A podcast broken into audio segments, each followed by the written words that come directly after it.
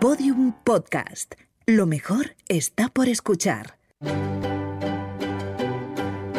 La escóbula de la brújula. Podium Podcast.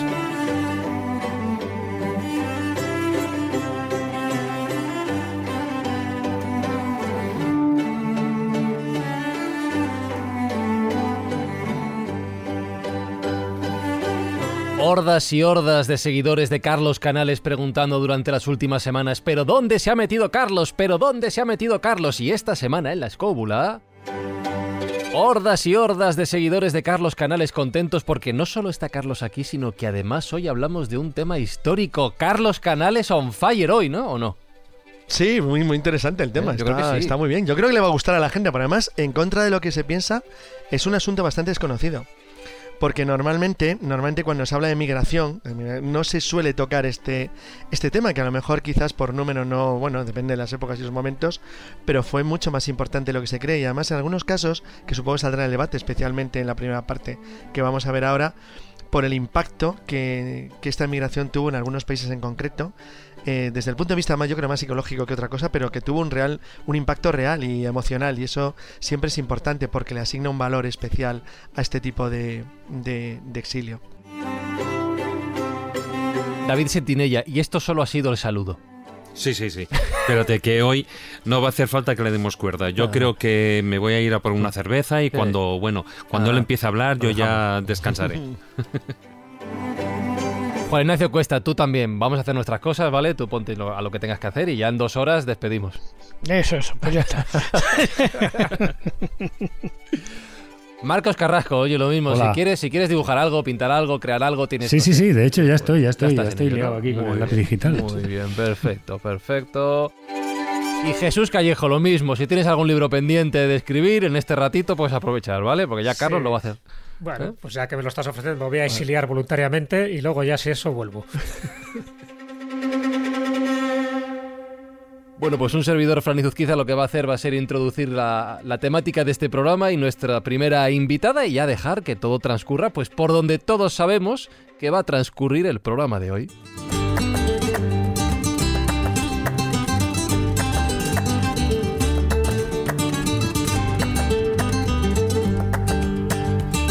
Porque como ya adelantaba Carlos, efectivamente hoy en la escóbula hablamos de exiliados, de, de exiliados evidentemente no por voluntad propia, sino por los efectos, en este caso concreto, de la Guerra Civil Española. Lo vamos a hacer con dos invitados en el programa de hoy. La primera de ellas es licenciada en Geografía e Historia, es técnico en el Museo del Ferrocarril de Madrid, pero nada tiene que ver esto con lo que vamos a tratar, como decía, porque nos presenta La identidad perdida, la historia oculta de los niños de Morelia, editado por Umbriel. Lola Moreno, ¿cómo estás? Bienvenida a la escóbula. Hola, buenas tardes. Muy bien, muy a gusto aquí con vosotros. Esperemos que estés con a gusto. caras conocidas. ¿Verdad que sí? Sí, sí. Y con caras que hablan mucho, ya verás, ¿eh? Ya verás lo que va a pasar. O sea que prepárate. Con voces, con voces conocidas. Sí. Yo, yo voy a intentar que tengas tiempo para intervenir, ¿vale? Pero eh, tú cuando quieras levanta la mano. ¿De acuerdo? Vale. Bien, pues Mm. con los códigos ya sabidos, arrancamos esta edición de la escóbula de la brújula. La escóbula de la brújula. Un podcast para viajar a mundos inimaginables. Os recordamos, escobuleros, que ya está disponible en España HBO Max, con el mejor contenido infantil, juvenil y para toda la familia. Warner Bros., DC, Cartoon Network, las series de HBO y los nuevos Max Originals. Y atención a esta oferta para nuevos usuarios de HBO Max. Un 50% de descuento para siempre mientras mantengas tu suscripción mensual. De esta manera tendrías en todos tus dispositivos HBO Max por 4,49 euros al mes. Un 50% de descuento para siempre. Eso sí, es una promoción disponible por tiempo limitado. Consulta términos y condiciones en hbomax.com. HBO Max trae todo lo que amas en un mismo lugar.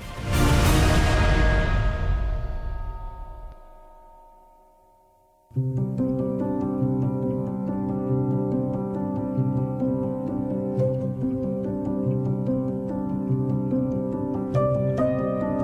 ver Jesús, te voy a pedir eh, la definición más histórica y después a Lola le voy a hacer la pregunta más personal. Cuando hablamos de los niños de Morelia, Jesús, ¿a quién en concreto nos estamos refiriendo? Nos estamos refiriendo a 456 niños mm, que salieron de España, precisamente, con un viaje de, ida, en teoría también de vuelta, muchos no lo no tuvieron esa suerte a raíz de la Guerra Civil Española. Estaban en ese bando republicano y ya sabes lo que pasa con este tipo de cosas. Aquel bando vencedor pues no quiere saber nada del bando perdedor y sobre todo porque el bando perdedor piensa que va a haber represalias y los niños, como bien sabes, es un tesoro, es un tesoro que hay que salvaguardar.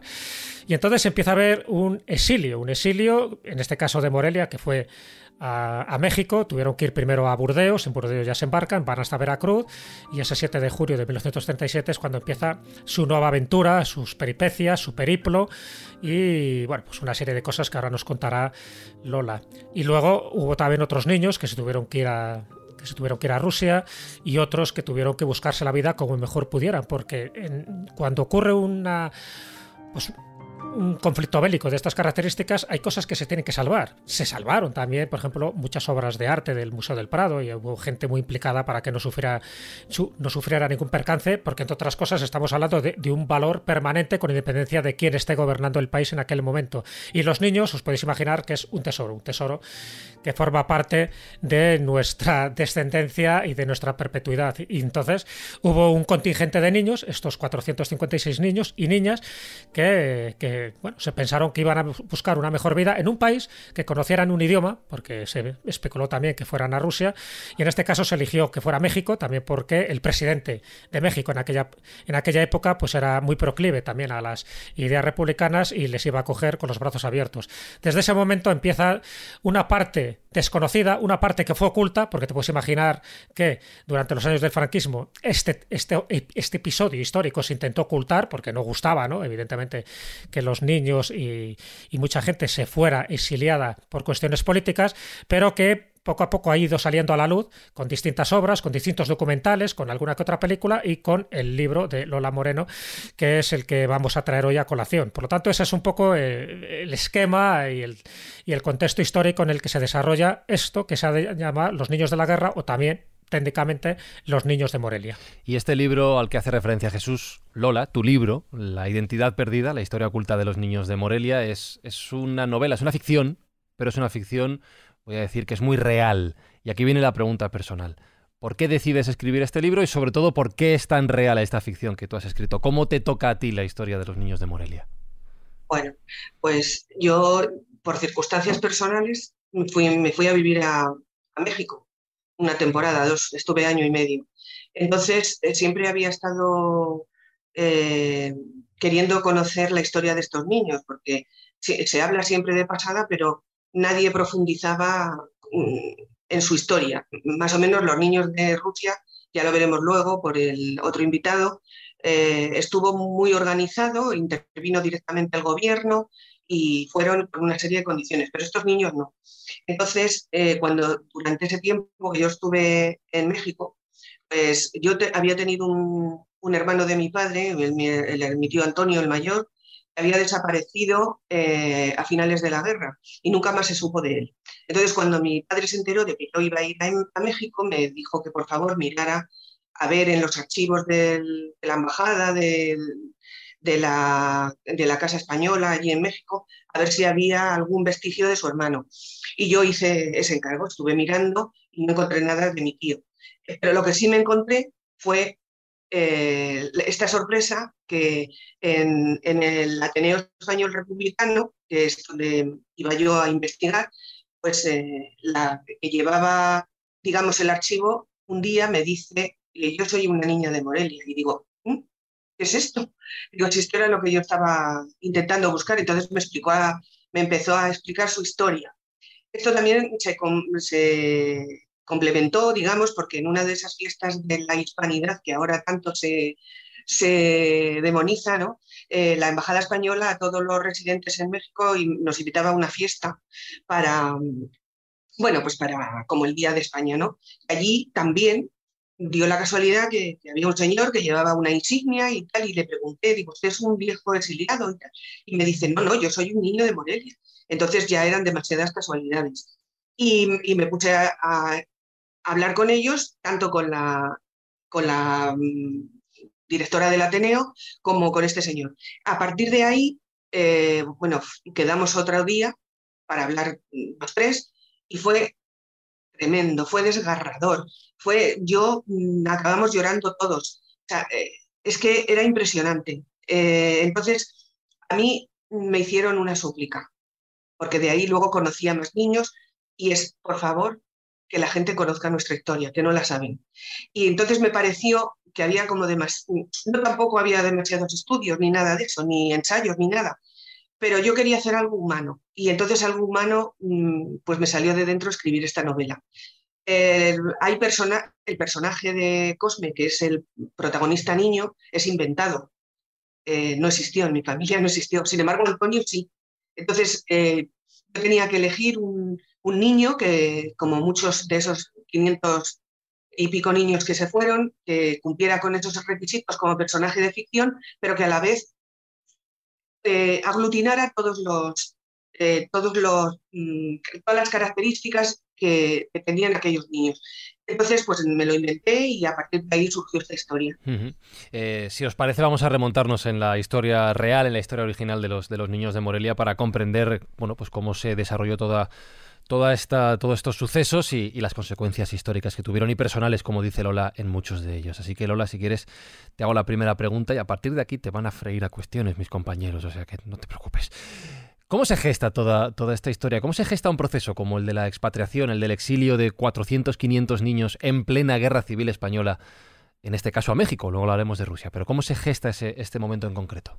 Pues mm, transcurría el año 1937 y ya llevaban un año, porque esto fue en mayo más o menos, o en junio, cuando la expedición. Entonces, eh, en este año de guerra, eh, todos los días, sistemáticamente, las grandes ciudades eran bombardeadas por las tropas eh, rebeldes, ¿no? las tropas militares. Entonces, Madrid concretamente estaba instalado en el Cerro de Garavitas, ahí en la Casa de Campo, un obús bueno, un tirabuches, lanzabuches, como se llame, que todos los días mm, bombardeaba sistemáticamente, sistemáticamente. Entonces, eh, ¿qué eran los, mm, los más débiles? Eran los niños, eran las personas mayores, eran esas mujeres que tenían que salir todos los días a hacer una cola tremenda en una tienda para conseguir algo de comer, porque una de las cosas que hicieron fue cercar Madrid eh, para intentar conquistarla, digamos, y entonces no llegaban ni alimentos ni nada de nada. Los niños tuvieron que, dejar de ir al colegio, en fin, una serie de cosas. Entonces, el embajador de España en México, que se llamaba Félix Gordón Ordaz, que es un hombre extraordinario, que se preocupó muchísimo por la cuestión española de la República, eh, estaba allí en México. Y a través de él y de la mujer de, Lázaro, de Lázaro Cárdenas, Amalia Solorzano, pues, eh, hacen un comité de ayuda al niño español. Entonces empieza a propagarse por, todo, todas las ciudades republicanas que sufrían este tipo de, bombardeos, el, que se apuntaran una expedición a México para salvar a los niños. O sea, esto sí que era, yo cuando vi el título de la película de Amenábar, mientras dure la guerra, eh, eh, era en otro sentido, pero ellos decían, mientras dure la guerra, estos niños van a ir refugiados allí, van a estar tratados muy bien y se van a librar de, una muerte segura. ¿no? Entonces se crea este, este patronato, esta fundación de, los niños, o sea, de la ayuda al pueblo español, de todos los niños, y empiezan a organizar desde el gobierno eh, una expedición de niños eh, que voluntariamente sus padres los inscriban en esta, en esta expedición a México. Entonces, eh, bueno, pues se, inscriben por toda España, de Barcelona, Bilbao, Valencia y sobre, y sobre todo Madrid. Entonces, eh, los acogen en México. No sin problemas, ¿eh? porque digamos que el general Lázaro Cárdenas tuvo una oposición muy gorda en México, porque no nos olvidemos que México era un país muy pobre también, con muchas carencias, y le echaban en cara los, los contrarios a su partido que por qué tenían que acoger a estos niños cuando en México había niños que también lo necesitaban. Entonces, el general Cárdenas eh, se vio obligado a, a decir, bueno, pues vale, acogemos a niños españoles y también a mexicanos. Claro, Entonces, en- este punto que has tocado me interesa mucho, Lola, porque yo supongo, Carlos, que el país de, rec- eh, de- de recogida de los niños, en este caso México, de alguna manera también se está posicionando en un conflicto, o por lo menos el dirigente que lo acepta, al, al recoger a los niños de, en este caso, al bando republicano, ¿no? ¿O no? Bueno, sí, sí y no. Explico. Por ejemplo, cuando se hacen los primeros movimientos de salida de niños, re- son todos de la República, o sea, son todos de la zona republicana, ya fueran los de México o Rusia, también van a países europeos. ¿eh? Esto es un detalle importante. también. Hay refugiados en países como Inglaterra, Holanda, Francia. Pero fijaros que eh, gran parte de esos países no se manifiestan de una manera, no ayudan de una manera tan clara a la República Española como lo hace México. A su pequeña escala, México es uno de los grandes aliados que tiene el gobierno republicano español. Eh, dentro de lo poco que pueden hacer, ellos mandan todo lo que pueden, armas, dinero, hacen un esfuerzo realmente notable. Con lo cual, des- desde un punto de vista ideológico, no había necesidad de que México determinara su posición, era clarísima. Todo el mundo sabía con quién estaba México. A mí lo que me, a mí me llaman, que ahora es la pregunta que te iba a hacer, que hay dos cosas que me llaman la atención, pero que me imagino una ya me la has medio contestado, pero la otra supongo que tiene mucho que ver con la época. Si eso hubiera ocurrido ahora mismo, fijaros, ¿eh? imaginaos que hay una guerra en cualquier país del entorno mediterráneo y ocurre algo así, yo estoy convencido que ahora esos niños, como ocurre, no sé, con los niños saharauis que son acogidos en España todos los veranos desde hace mucho tiempo, serían repartidos entre familias. Es decir, aunque luego volvieran a su entorno, pero serían repartidos entre familias, ¿no? Serían colocados en, hogares o casas hogar construidos precisos para ello. Esta es la primera pregunta que te quería hacer. ¿Por qué el gobierno mexicano toma la decisión de agruparlos en casas o en hogares y no repartirlos entre familias? ¿Hay algún motivo ideológico, técnico, eh, material que se conozca? Mm, Bueno, yo creo que más bien fue técnico. Es que eh, Lázaro Cárdenas apadrinó directamente él a los niños. El Estado se hizo cargo de los niños. La situación de entonces no es comparable a la de ahora. No es, no es comparable. No, había una colonia española muy importante en, en el Distrito Federal y en Morelia también. mm, Una colonia económica de los que emigraron a principios del siglo y que estaban allí y que algunos eh, ya lo veremos a lo largo de, de- las preguntas que me hagáis, y si no os lo digo yo, que en la ciudad de Morelia, cuando se instalaron, los niños iban a comer o eran invitados por las familias de, Morelia. O sea que, aunque fueran contrarias ideológicamente, ahí no hubo, no hubo historias de ideologías. Eran niños, ellos eran españoles y por tanto, bueno, pues iban también a, a sus casas a, a comer. Entonces fue eso básicamente, que es que eh, Tata Cárdenas, le, empezaron- le llamaban Tata Cárdenas porque era su, su padrino. Y bueno, fue básicamente eso, el, el hecho de que los apadrinó y entonces creó una escuela en Morelia, una eh, que era España-México, la Escuela Industrial España-México. Allí ah, lo- dotó esa escuela de todo, ellos lo que pretendían era que aprendieran, siguieran sus clases teóricas, que aprendieran un oficio, las niñas y los niños, y que luego después pudieran valerse por sí mismos cuando volvieran a España, si la guerra acababa en una situación bien, y si no, pues bueno, allí mismo en México, como luego veremos más adelante qué fue lo que pasó. Además es que, eh, bueno, cuando ellos eh, llegan a, a- Morelia, ahí en el estado de Michoacán, eh, hay dos edificios que son los que está, lo que comenta Lola, eh, dos edificios que se adecúan, se adaptan para ser utilizados uno como internado y el otro como escuela. La cuestión es, no iban a ir a familias primero para que estuvieran todos juntos, porque al menos eran niños y todos eran niños españoles. Pero luego, en segundo lugar, y es algo que se, que, se ha dicho al principio, eh, nadie pensaba que esto fuera a durar, ni mucho menos que fuera a tener la deriva que luego tuvo, ¿no? Cuando en el año 36-37, eh, en junio del 37, cuando llega el, todos los niños llegan al, al puerto de Veracruz, eh, se piensa que la cosa va a ser mm, corta, ¿no? Que va a ser medio año, un año, y para evitar el- que los niños sufrieran o que murieran durante esa, ese conflicto entre hermanos que se produjo en España, pues que, mm, bueno, pues que, la- que ellos no sufrieran ese desgaste y, bueno, por supuesto, y que, y que no pagaran el pato, como se suele decir. El problema está en que eh, yo creo que ahí, Lola, hay una doble deriva. Por una parte, las cosas en España no son como, eh, digamos, el, la línea que está siguiendo a la guerra, el resultado no es el esperado eh, tanto por, por Cárdenas, por la, la, esposa, el Cárdenas, bueno, él tenía ya ideas socialistas, ¿no? Pero no era, por una parte, lo que estaba ocurriendo en España no iba en la línea que ellos pensaban y que iba a solucionarse de una manera rápida, y después, por otra parte, eh, el centro, digamos, o el director que escogieron para, para estar eh, con los niños y, bueno, pues parece que hubo ciertos problemas con él porque tenía, por decir una manera, unas tendencias un poquitín hispanofóbicas, ¿no?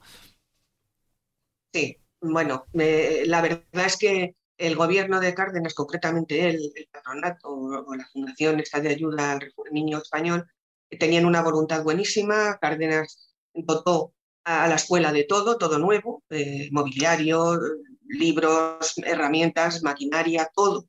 Pero tuvo un fallo, bueno, no un fallo, un fallo que lo vemos ahora. Él puso eh, un director de la escuela que era un estalinista recalcitrante y, y hispanofóbico. Efectivamente, como dice David, yo lo digo, el, o sea, el recibimiento, los niños cuando llegan a Veracruz son recibidos como verdaderos héroes. Hay por yo tengo dos películas que me las facilitaron de, de Conaculta, que es el, como el Ministerio de Cultura de México, que es la llegada de los niños a Morelia, y bueno, como verdaderos héroes. O sea, aquello era, en el puerto de Veracruz estaba a reventar.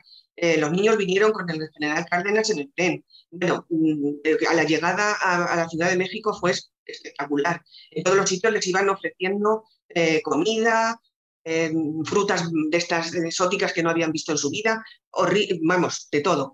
Pero llegan allí y les recibe este señor y el primer recibimiento que les dice, que es, los junta a todos en el patio y les dice, gachupincitos de mierda. Si pudiera, Qué agradable. les voy a sacar toda su arrojo y toda su valentía eh, impostada, digamos. Si yo pudiera, me sacaría hasta la última gota de sangre de mis venas española. Entonces, esa fue la primera, el, primer saludo que les da este señor. Una pregunta importante sobre, esto, Lola, ¿de qué edades estamos hablando de los niños, más o menos? ¿De qué edad? Qué edad? Bueno, es que la edad de los niños luego se falseó, pero se falseó por parte de los padres, porque era tal la obsesión que tenían de, salvarlos que eh, eran desde los tres años, desde los cuatro años hasta los 14. Claro, Entonces se colaron. Claro, chicos de esta edad que llegan a un país que no conocen, que les reciben con ese mensaje en el lugar donde van a vivir.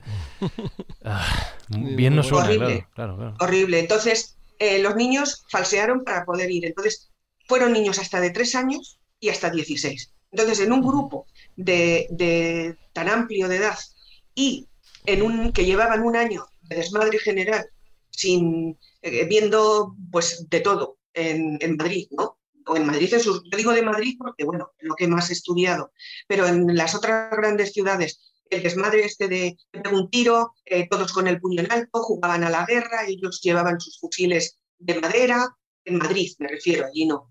Y, bueno, mm, llegan allí y le reciben de esa manera, pues fijaros qué anécdota. Llegan, cuando llegan al puerto de Veracruz, fijaros, estaban estos niños mentalizados con el tema, obsesionados con el tema de la guerra. Cuando llegan al puerto de Veracruz y se bajan del barco, eh, lanzan cohetes.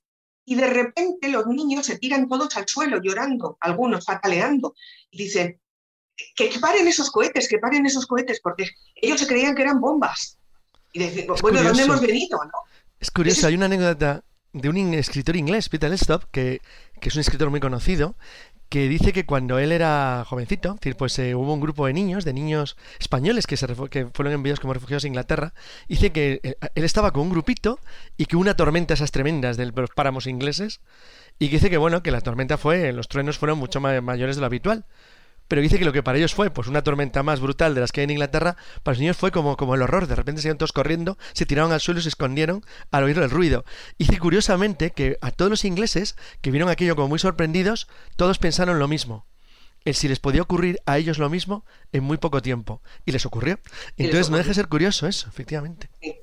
Pues, pues eso pasa. Entonces, estos niños, claro, los más mayorcitos dijeron, por aquí tú vas a... Entonces revelaron, o sea, llega un momento que dices, los otros no, Pero los niños de tres años tenían, bueno, eh, unas auténticas barbaridades. Yo lo digo en mi novela y es que porque ellos me lo contaron con un sufrimiento verdadero. O sea, eh, niños que iban hermanos, o sea, que iban tres hermanos. Y, y entonces, bueno, eh, había un cuarto que llamaban el cuarto de los leones y como no- se hacían pis, pues entonces los, los tiraban ahí, en ese cuarto, y ahí sin limpiarles, sin nada, porque creían, bueno, también es la época, ¿no? Vamos a ver que no, ahora nos horrorizamos con todo esto, pero también era la época, donde no estaban con, con estas cosas de, de, mm, es un problema psicológico y tal, los niños que se hacen pis. Bueno, pues ahí, y lo pasaron horrible, esos niños lo pasaron horrible.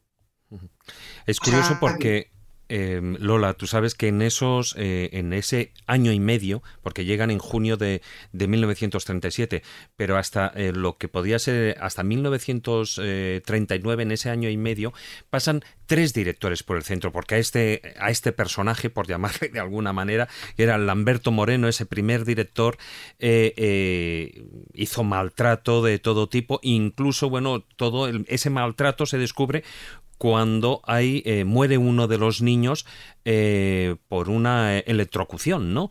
Y a partir de ahí, bueno, pues se dan cuenta de, lo que está pasando y cambian un director, luego hay otro, y en ese año y medio, de los 456 niños, creo que eran, que, que llegaron, eh, 167, como tú dices, em, habían dejado ya el refugio. Muchos habían escapado, los mayores, eh, y luego algunos habían sido, eh, parece ser, reclamados por parientes que, podían haber ahí en México, ¿no?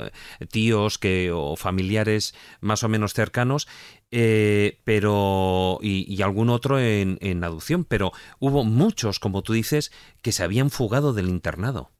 Sí. Hubo, eh, claro, los más mayores pues no aguantaban eso. Entonces, em, ya os digo, desde rebelarse hasta intentar fugarse, que muchos lo consiguieron, eh, y bueno, pues eh, fue así, porque verdaderamente eso era mm, inhumano. O sea, es que eh, luego además mm, pasa otra cosa, que el general Cárdenas pierde las elecciones de las siguientes, antes de que, de que se acabe la guerra española. Y entonces, ¿qué pasa? Viene, eh, le sustituye Ávila Camacho, era de derechas, todo lo contrario, y ahí se el la subvención. Cerró el presupuesto, Es- claro. Cerró el presupuesto. Entonces, eh, eh, también se da la circunstancia que Cárdenas, de su propio bolsillo, inyecta dinero a la escuela para que no dejar abandonados a esos niños. Entonces, eh, bueno, pues eh, pasa esto, es que las circunstancias son horribles, pero luego no acaba ahí la cosa. Es que cuando llega el año 39 y llegan eh, los exiliados españoles, llega dinero del exilio, porque eh, el exilio traía su dinero. Me parece que eran 35 millones de dólares de la época. Entonces, no ven un duro. Es que no ven un céntimo de ese dinero. A los Claro, niños lo- no les toca nada. Una pregunta sobre eso, pero claro, ya quizás no sean ya tan niños, pero no dejan de ser los niños de Morelia, Morelia, más jovencitos. Entre los, aunque la emigración española a México fue en número pequeña, fueron unos 30.000, como mucho a lo mejor, la de la guerra civil, me refiero a la posguerra civil, las que era muy cualificada y había gente de altísimo nivel, que luego alcanzaron puestos muy preeminentes en México y fueron gente muy importante. ¿Esa gente no ayudó de alguna manera a esos niños compatriotas suyos que estaban allí? No, Nada. esto, nada. Estos, mm, los niños permanecieron en la escuela hasta el 40 y, eh, no, hasta el 42 o una cosa así, no me acuerdo ahora de memoria. Entonces el exilio ya estaba allí, estaba allí. Sí, Habían estos- eso, gente muy importante. Sí, habían creado granjas, habían creado editoriales, habían creado mm, negocios varios. ¿sabes? Entonces, mm, bueno, ¿y qué pasaba? Pues que ellos crearon una escuela en, en la Ciudad de México que duró un año, un año. Al año y medio se acabó el dinero, se llevaron a los pocos niños que ya quedaban allí y al año y medio les dieron 50 pesos y la cama y le dijeron a la, a la calle. Y cada Sí. uno búscate la vida. Sí, Entonces- quedaban 60, 60 niños quedaron. Lo que sí que hay, hay un, otro detalle que yo creo que es muy importante y es que eh, cuando la guerra civil española, eh, bueno, pues es eh, vencida, ¿no? Por, por el general Franco, eh, desde el gobierno de Cárdenas, bueno, desde México, lo que se hace es romper todo tipo de relaciones con, con España, precisamente por ser de signo político contrario. Lo que además dificultó también el, el, caso de que algunos niños pues pudieran volver, ¿no? Eh, la repatriación de, sobre todo de los más pequeños. Entonces, eh, eso ya desestabilizó todo, toda la situación. Claro, ahora hablamos de cómo avanzaron estos niños. Antes Marcos iba queriendo hacer una pregunta un rato como el niño en la ah, escuela. Únicamente que, que eh, de todo lo que se desprende aquí, Lola, y es que está muy bien aplicado el título de la identidad perdida, es que es una, yo vamos, me pongo en el lugar de, de esos niños, una crisis de identidad absoluta, porque, a ver, son repudiados por los mexicanos porque no los consideran ciudadanos eh, mexicanos, no pueden volver, como dice David, no pueden volver a España, por lo tanto, y los pocos que volverían o volvieron no eran considerados eh, españoles hasta, ni más ni menos, que hasta la muerte de Franco en 1975, que les dan a los pocos que vinieron y a duras penas la doble nacionalidad. Con lo cual, a ver, ni mexicanos ni españoles se quedan en un terreno entre dos aguas que para mí sí que es una crisis de identidad y una identidad perdida, como dice el título de la novela, pero absolutamente, vamos, horrorosa. ¿no? Y sobre todo remarco, por ir un poquito siguiendo el hilo, en esa etapa de la vida, porque ya Marcos ha adelantado un poco, entre comillas, el final de la historia con la muerte de Franco, pero en ese momento de la infancia y la adolescencia es especialmente importante saber cuál es tu identidad, ¿no? Así que estás completamente perdido. Claro. Pues mira, os voy, yo esta frase en el libro que es, me la contó uno de los niños. ¿eh? En los años, mm, en el 75, cuando ya es y vuelven a España, mm, dice, al pie del avión, y dice, lloro porque siendo muy español y muy mexicano, siento que a la postre me he quedado sin identidad. Y es que pasó lo que decía Marcos, o sea, ellos allí eran niños de Morelia. No fueron exiliados porque nadie no recibieron, no iban con, mm, bueno, con carta o con, con documentos de exilio. No, ellos llevaban un imperdible, eh, en un imperdible tendido en su camisita, un trozo de tela donde ponía su nombre y sus apellidos. Punto. Entonces, se acaba la guerra. Los padres de los niños ellos mismos, porque yo tengo cartas, tengo, hice copias de cartas que se conservan en, allí en el Ateneo Español Republicano, de madres que pedían, por favor, no, no dejáis volver a mis hijos, que no quiero que vengan aquí, porque eh, aquí en, España, mm, estos niños que luego se fueron, los, eh, los que ha dicho antes Jesús Callejo, que estuvieron en Inglaterra, en Bélgica y en Francia y tal, eh, los trajeron a la fuerza fueron a por ellos. Los trajeron a la fuerza, a las fuerzas de la falange. ¿Y dónde fueron a parar? Al auxilio social, donde pasaron un calvario igual o peor que los de los niños de Morelia. Entonces los padres eh, no querían que volvieran, no querían. Ya supuso un drama, porque ellos allí estaban, pues eso, sin identidad. Entonces, ¿qué hicieron? Cuando luego ya en la muerte de Franco les dan la doble nacionalidad, que le dan la nacionalidad española y la mexicana, ellos siempre después ya, antes de, eso, antes de esa cuestión, se reunían en la ciudad de Morelia todos juntos cada año para mm, recordar quiénes eran. Su identidad al final fue niños de Morelia. Por eso, cuando yo los conozco, me dicen, no, yo soy un niño de Morelia. Es decir, ellos es como una identidad eh, fabricada por ellos precisamente para no quedarse sin nada y crean un patronato que es el patronato de los niños de Morelia, a cual, al cual pertenecían todos, bueno, todos los que quisieron inscribirse, ¿no? Y, bueno, y, la verdad es que cuando ya salen de España fue, ellos tenían un rencor, unos un rencor horrible a los padres, otros no, les estaban agradecidos porque decían, yo no entiendo cómo mi madre o mi padre dejó que yo me fuera. Eh, porque yo hubiera, hubiera querido correr la misma suerte que corrieron ellos. Dice, porque ahora, eh, ¿qué ha pasado? Pues, nos hemos quedado que no somos nada. Eh, porque luego sí que se intentaron juntar con sus padres. ¿Y qué pasó? Los padres no reconocían a esos niños porque salieron con 3, 4, 7 o, 12 años. Y esos niños ya no eran sus padres. Es que eh, yo mm, también coincidí con uno de ellos que había pasado eso, que los padres se fueron para allá. hubo una pequeña apertura en los años 60 pudieron venir exiliados a España y, en México también recibieron, les dejaron salir de Franco, les dejaron salir a México. Y algunos, como eh, estaban buscando los padres por la oportunidad de irse allí y, cambiar su vida mejor, ¿no? Y un niño, Miguel Artigas, me acuerdo de él perfectamente, que decía, yo estaba, había sido apadrinado y adoptado por un catedrático de, no me acuerdo, estaba estudiando ingeniero industrial. Llegaron sus padres, se fue de esa familia, se fue con sus padres, tuvo que ponerse a trabajar para, eh, para estar con los padres. El padre se creía que, que, todavía era su niño. Hubo un, un, un desentendimiento, digamos, entre las dos generaciones de extraños. El padre dice que le pegaba, eh, bueno, al final eh, los echó de allí, se fueron. No, fue un desarraigo horroroso, tanto por parte de los padres que quedaron vivos como por parte de los niños.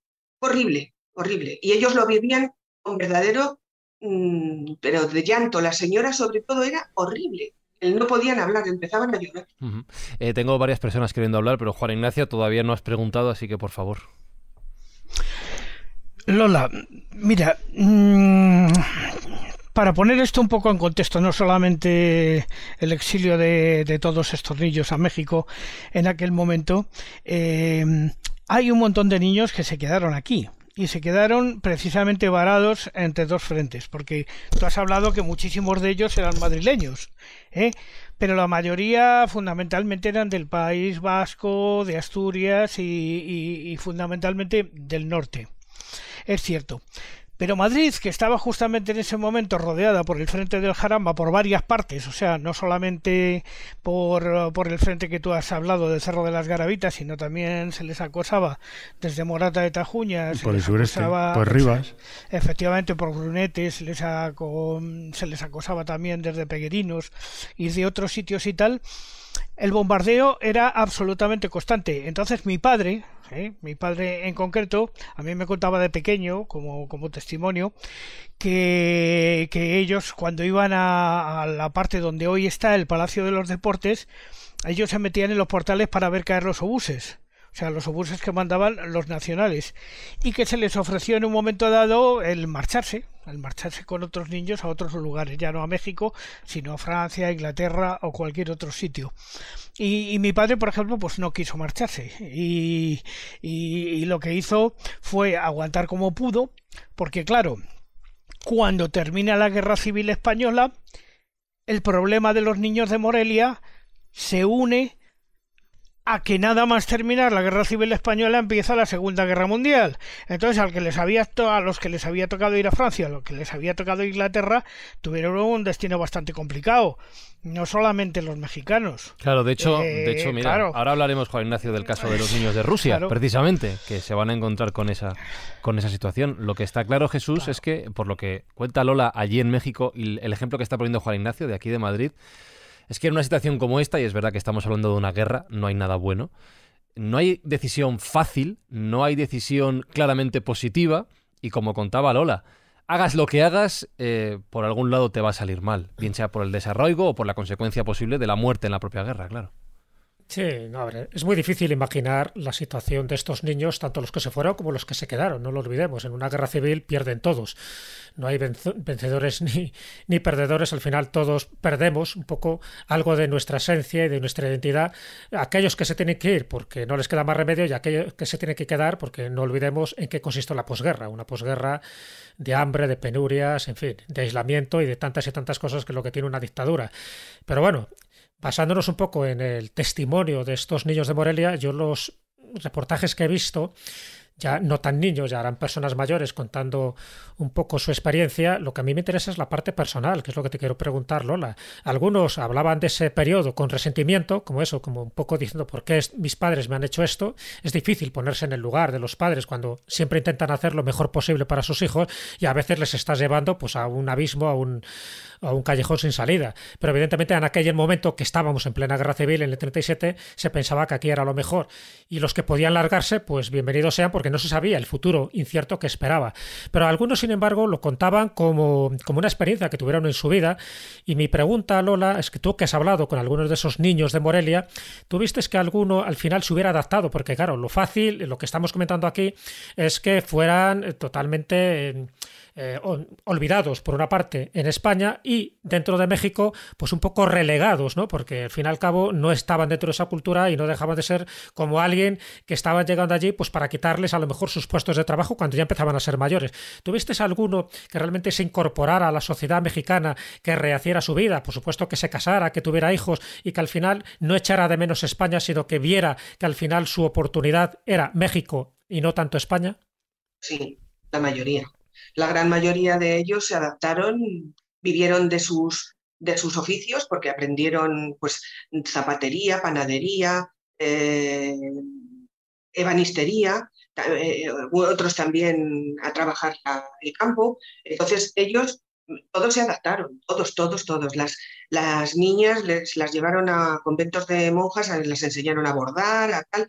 Entonces la mayoría se casaron allí, hicieron sus familias y, bueno, y se adaptaron allí. Entonces, incluso si tú has visto, Jesús, eh, reportajes de estos niños, todos tienen acento mexicano, pero un acentazo impresionante. No hay ninguno que no eh, están adaptados, tienen hijos, tenían nietos, tenían de todo. Y volvían a España, bueno, pues mm, éramos de España, vamos a conocer a la, a la madre patria, pero nada más. O sea, instalarse a vivir aquí otra vez, no conozco a ninguno. De los que Sobre todo cuando crearon la mutualidad, ¿no?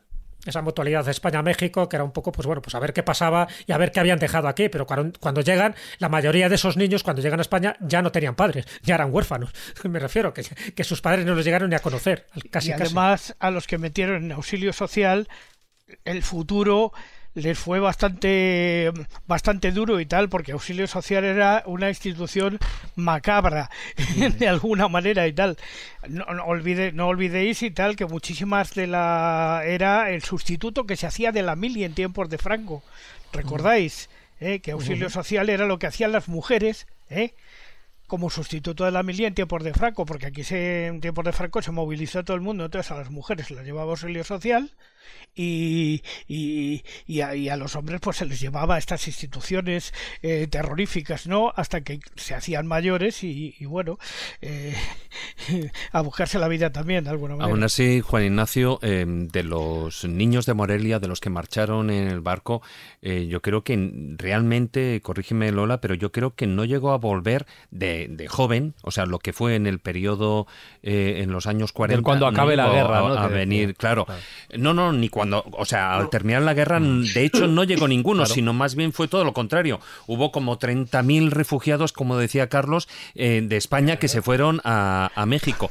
Refugiados que además era gente, como decían, eh, que era gente importante, que era gente ilustrada, que era gente con estudios eh, universitaria, etcétera, etcétera, y que allí continúan su vida.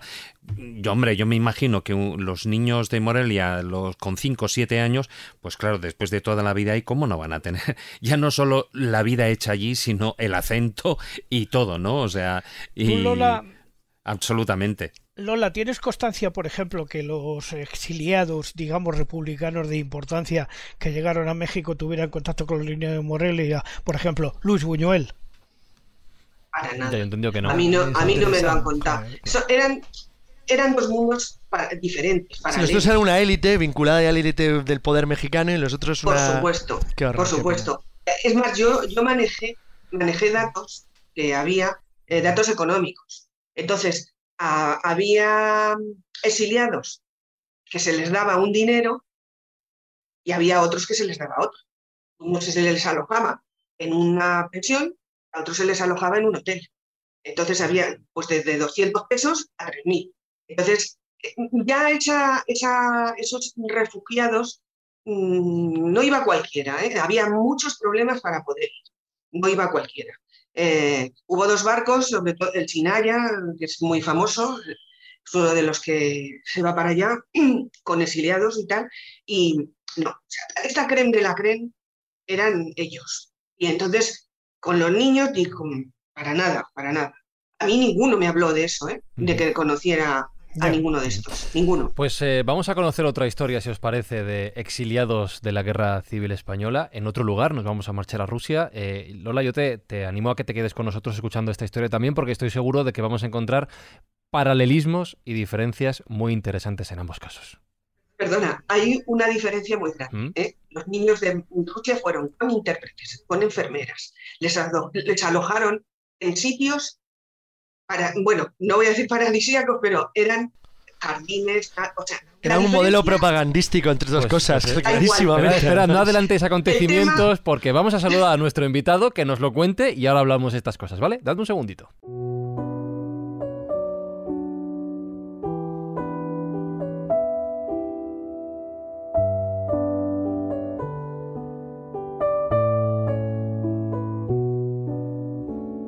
Estamos hablando de este caso de los niños españoles exiliados en México, de los niños de Morelia, pero ya lo apuntamos, también son seguramente más conocidos los, los niños de Rusia, por como decía Carlos, el elemento propaga- propagandístico político que hubo tras esta historia, también por la cantidad, se calcula que fueron unos 37.000 chicos y chicas los que fueron enviados por el gobierno republicano a la Unión Soviética para alejarles de la guerra civil española. Y para hablar de este caso en concreto, de estos niños de Rusia, tenemos con nosotros a Miguel Vaz, que es periodista, que ha sido corresponsal de la agencia EFE en la Unión Soviética, en Uruguay y en Rusia, y distingo Unión Soviética y Rusia por las épocas.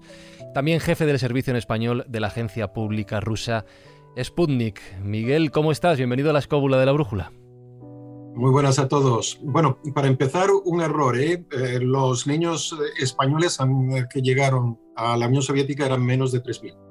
Menos de 3.000, pues nada, culpa mía. Eh, en cualquier caso, Miguel, lo que sí que quiero hacer, al igual que con Lola, es preguntarte por la parte personal que te une a este caso. Lola lo ha investigado, Lola ha viajado, pero en, en tu lado, en los niños de Rusia, te tocan muy, muy de cerca. ¿Qué conexión tienes tú con esta historia? Bueno, yo lo he heredado, lo he vivido y lo he estudiado. Lo he heredado porque mi madre es una niña de la guerra que salió de Gijón. eh, Pues justo hace poco se ha cumplido un aniversario casi redondo. O sea, fue en otoño de 1937.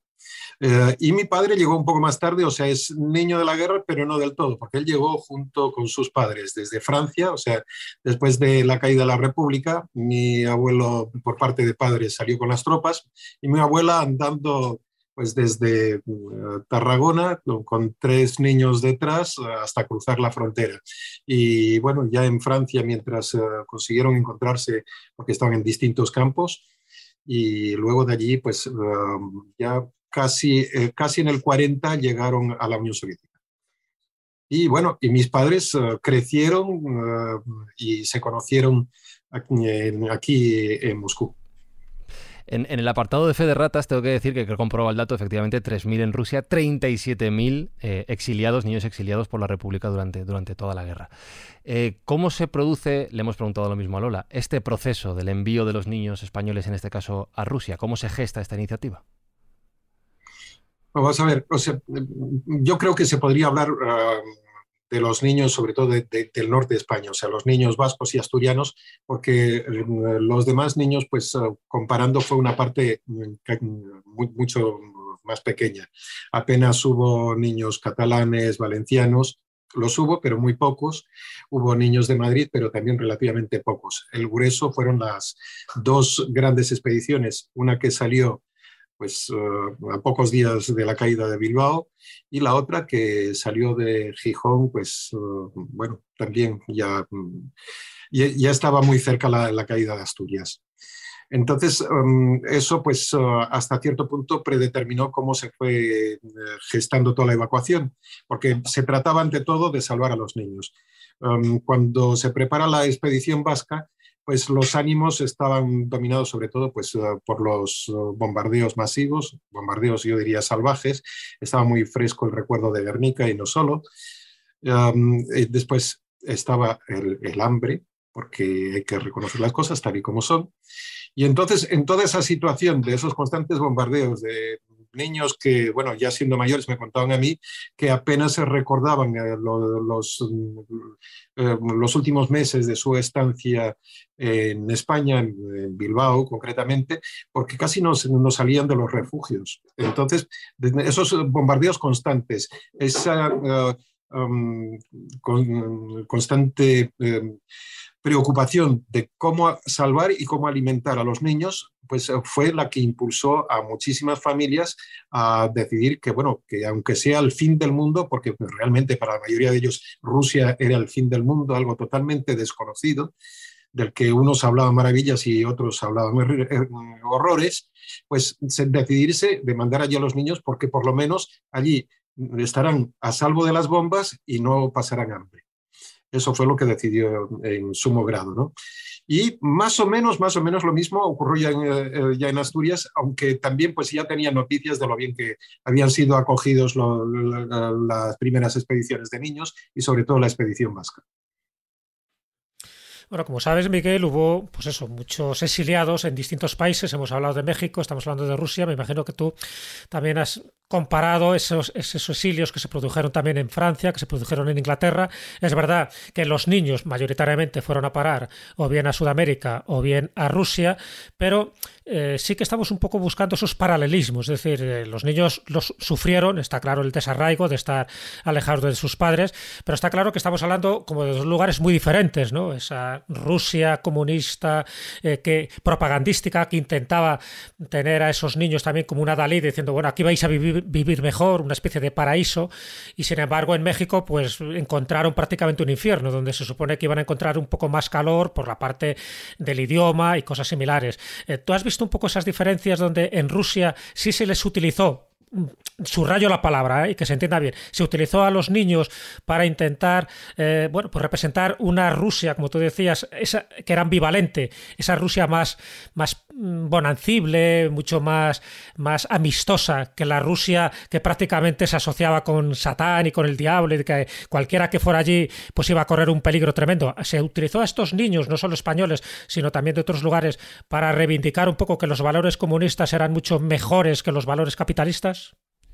Yo creo que no, yo creo que no, porque eh, en aquel momento oh, era muy difícil calcular que eso pueda tener algún efecto propagandístico, porque prácticamente la única herramienta que existía era pues Radio Moscú y yo creo que el auditorio pues mm, bueno, a lo mejor serían pues varios, varios centenares, pongamos así ya exageradamente, porque creo que no había tanta cantidad que mm, podía entonces tener en su poder una radio lo suficientemente potente como para captar Radio Moscú y al mismo tiempo, pues al tener ese dinero, pues tener el interés por escuchar Radio Moscú. ¿no? Um, ahora bien, uh, entre todas las diferencias es que hay que tener en cuenta también que los niños que llegan a la Unión Soviética tienen cuatro años felices. Cuatro años felices porque, em, por ejemplo, la expedición vasca llegó eh, entonces a Leningrado, al puerto de Leningrado, el 22 de junio de 1937.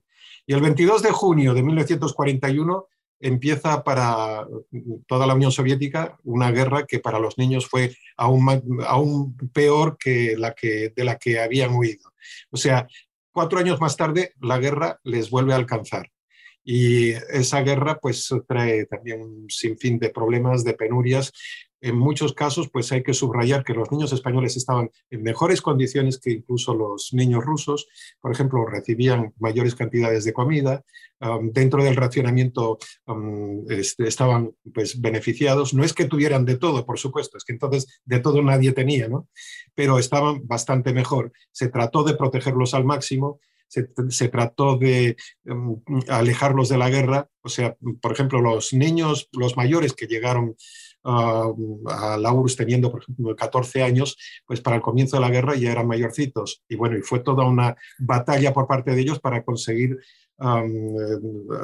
llegar al frente. O sea, no les permitían alistar, no los, no los inscribían en el ejército, incluso aquellos que ya tenían la ciudadanía soviética se les denegaba porque al parecer había una orden expresa de Stalin que a los españoles había que protegerlos, los españoles serían necesarios para defender España, no para defender la Unión Soviética.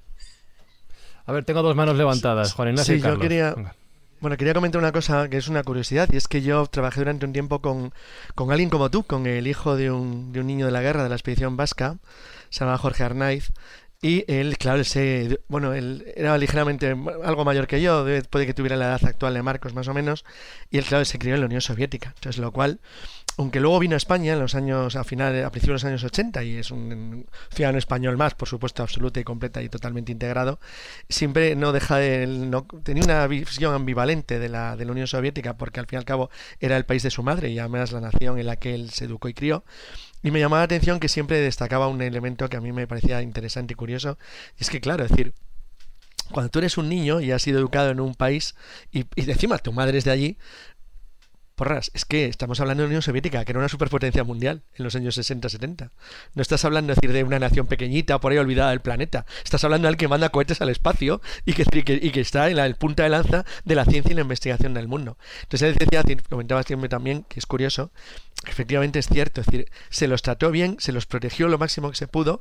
Es verdad que lo muy interesante lo que has comentado de los que eran mayores, los que acabaron incluso poco después combatiendo en la guerra, pero decir, pero que no deja de ser una eh, minoría eh, cuidada que encima se intentó cualificar, o sea, dentro de lo que era la idea de la Unión Soviética de las cualificaciones profesionales, lo cual no deja de ser curioso porque después de lo que acabamos de decir de México, que sorprendentemente, lo digo en serio, no sabía que fue tan terrible, porque yo pensaba que el exilio español de altísimo nivel que fue a México de alguna manera habría ayudado a esos niños, y me queda muy sorprendido al saber que no. Supongo que en tu experiencia, es decir, claro, tú vivirías algo parecido, pero supongo que en el caso de, de tu familia personal, las cosas les fueron bien también allí, ¿no?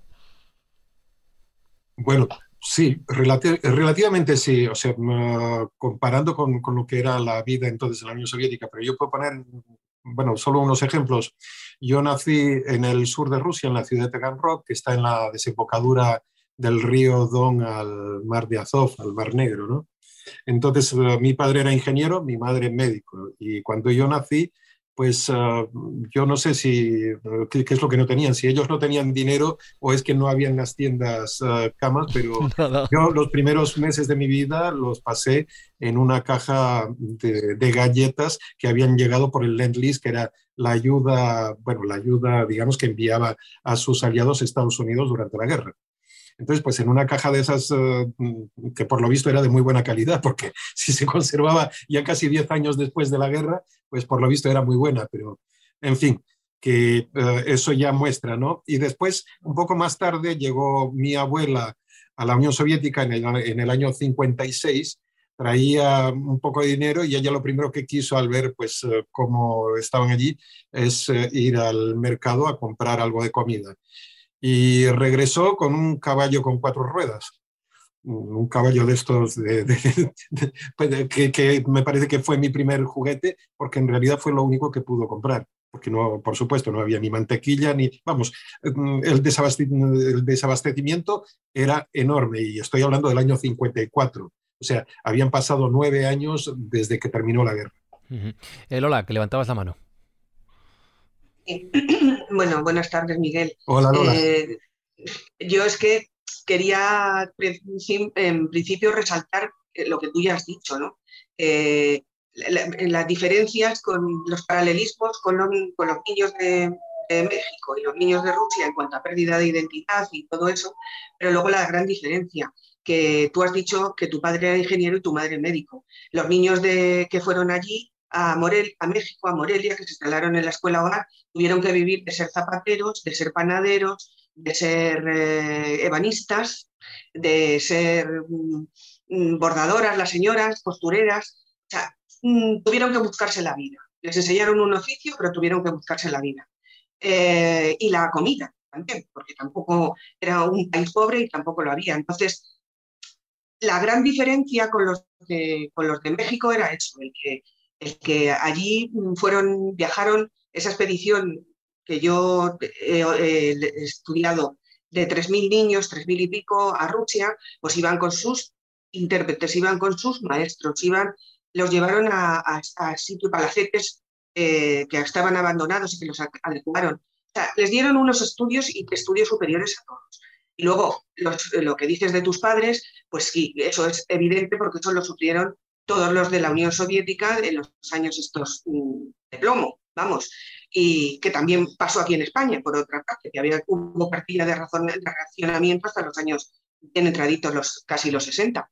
Entonces, eso era lo que yo quería. Y luego, mm, digamos que los niños de Morelia eran, sí, familias mm, con ideas republicanas. Y según lo que yo he entendido, y a ver si tú me lo puedes desmentir, y por eso era la protección de Stalin y todo eso, porque eh, la mayoría de estos niños de, que fueron a Rusia eran hijos de familias que de alguna manera estaban ligados con el Partido Comunista.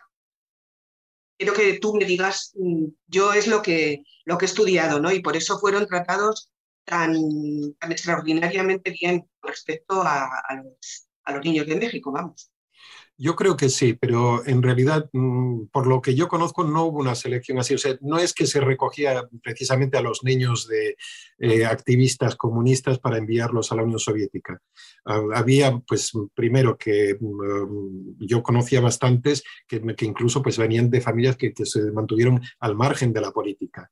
incluso algunos que después sus familias pues, han tenido una situación bastante buena en la España de Franco han progresado e incluso que eh, algunos tenían, eh, los menores, eh, pues se educaron y crecieron en la Unión Soviética y sus hermanos mayores pues estaban dentro de todo el aparato de Estado franquista. O sea, hubo de todo. En ese sentido no, no se puede decir que fue, digamos, una preselección de niños de familias comunistas los que llegaron a la Unión Soviética. Ahora bien, lo que sí es cierto es que esos um, cuatro años que dije yo, los cuatro años felices, ejercieron una enorme influencia en, en la mentalidad de esos niños. No es, no, es que lo, les, hicieran un lavado de cerebros, porque para los lavados de cerebros se pasan rápidamente, sobre todo con el hambre, el frío, la guerra e incluso años después ya viviendo en España. Pero es que muchos de aquellos niños hasta el día de hoy, bueno, de los pocos que siguen vivos, hasta el día de hoy mantienen aquellos ideales que, em, bueno, que conocieron, de hecho, en la Unión Soviética de los años 30. O sea, es que era una época muy complicada de explicar, porque era una época que por un lado ya estaba a toda marcha la máquina represiva, o sea, las purgas de Stalin con miles y miles de personas fusiladas, otras que fueron a parar a los campos de, concentración y los campos de trabajos forzosos, que no tenían nada que envidiar a otros campos que conoció la humanidad más tarde, pero al mismo tiempo años de enorme entusiasmo porque estaban convencidos que están construyendo algo mucho mejor de todo lo anterior que hubo hasta entonces, un país que todavía en ninguna parte hubo nada parecido, un país que cada día tenía algún logro nuevo, que de repente pues eh, hacía la locomotora más potente del mundo y al día siguiente habría un canal que te estaba uniendo Moscú con el, eh, con el Mar Negro y al mismo tiempo con el Mar Báltico y de repente pues ya te denunciaban que Moscú es puerto de cinco mares. O sea, todas estas grandes conquistas que consigue entonces la Unión Soviética, por supuesto que ejercían su influencia en estos niños, eh, repito, que no es que se, que se fueran voluntarios, es que lucharon por conseguir alistarse, en su mayoría, pues los más jóvenes, a las eh, milicias populares, que fueron las, eh, las que más bajas sufrieron en los primeros meses de la guerra.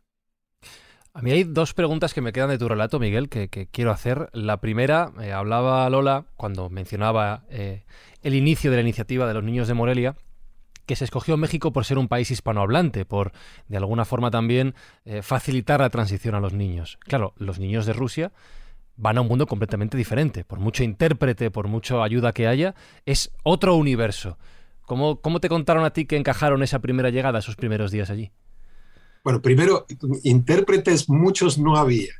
O sea, al principio había unos cuantos y que sabían malísimamente mal el español porque los pocos que sabían bien el español en ese momento pues estaban en España junto con los asesores soviéticos. Entonces, realmente muchísimos eh, intérpretes no había. Y los pocos que habían lo sufrieron bastante porque cuando le, ellos le, decían algo a los niños, pues era frecuente que les contestaban, señor, yo, yo no saber hablar gallego. Entonces, pues, uh, porque sí, porque los niños, pues eran niños españoles que venían de familias obreras uh, y con todas sus travesuras que a los rusos hasta cierto punto les sorprendían porque los veían muchísimo más enérgicos y, y vamos, y más audaces que en ese momento sus uh, coetáneos soviéticos. Por ejemplo, pues es divertidísima la historia cuando llegan a Leningrado, una de las expediciones, pues es que eh, los alojaron en el mejor hotel que tenía Leningrado entonces y bueno, que sigue siendo hoy uno de los grandes eh, cinco estrellas de San Petersburgo, el Hotel Astoria. Bueno, allí para empezar, pues eh, primero la comida pues eh, les cayó mal, empezaron eh, toda una batalla en medio del restaurante tirando unos a otros lo que no les gustaba. después la orquesta que estaba amenizando la cena, bueno, imagínense eso, los niños y toda una orquesta para divertirlos. Pues bueno, hubo quien se levantó de repente, fue allí a enseñar la orquesta que en vez de esas marchas que les estaban interpretando allí, pues que les tocaran los tres cerditos. Y después de eso, se divirtieron muchísimo todavía porque con las majestuosas escaleras que tiene el hotel, que son unas escaleras de mármol de estas de, de la segunda mitad del siglo XIX, pues por ahí se bajaban ellos montados en colchones, eh, que les parecía divertidísimo. Pero bueno, ya se imaginan cómo quedarían los colchones del hotel. Eh, o sea que en realidad esa idea de alojarlos en un hotel de lujo yo creo que después la lamentaron. Y la segunda pregunta que te iba a hacer, perdona ah. David, porque me quedaba. Em, sí, sí, sí. A mí me sorprende lo que has dicho de que en apenas cuatro años ya estuvieran dispuestos los mayores a combatir, bueno, por unos ideales, tú lo has dicho, pero desde luego por un país y un bando que no era el suyo en un origen. A mí me sorprende mucho esto que has dicho. Bueno, vamos a ver, un país o un bando. Yo creo que algunos decían que por supuesto que no, que, están combatiendo contra el fascismo mundial, etcétera, etcétera. Pero para muchos fue la continuación de aquella guerra de la que ellos habían huido.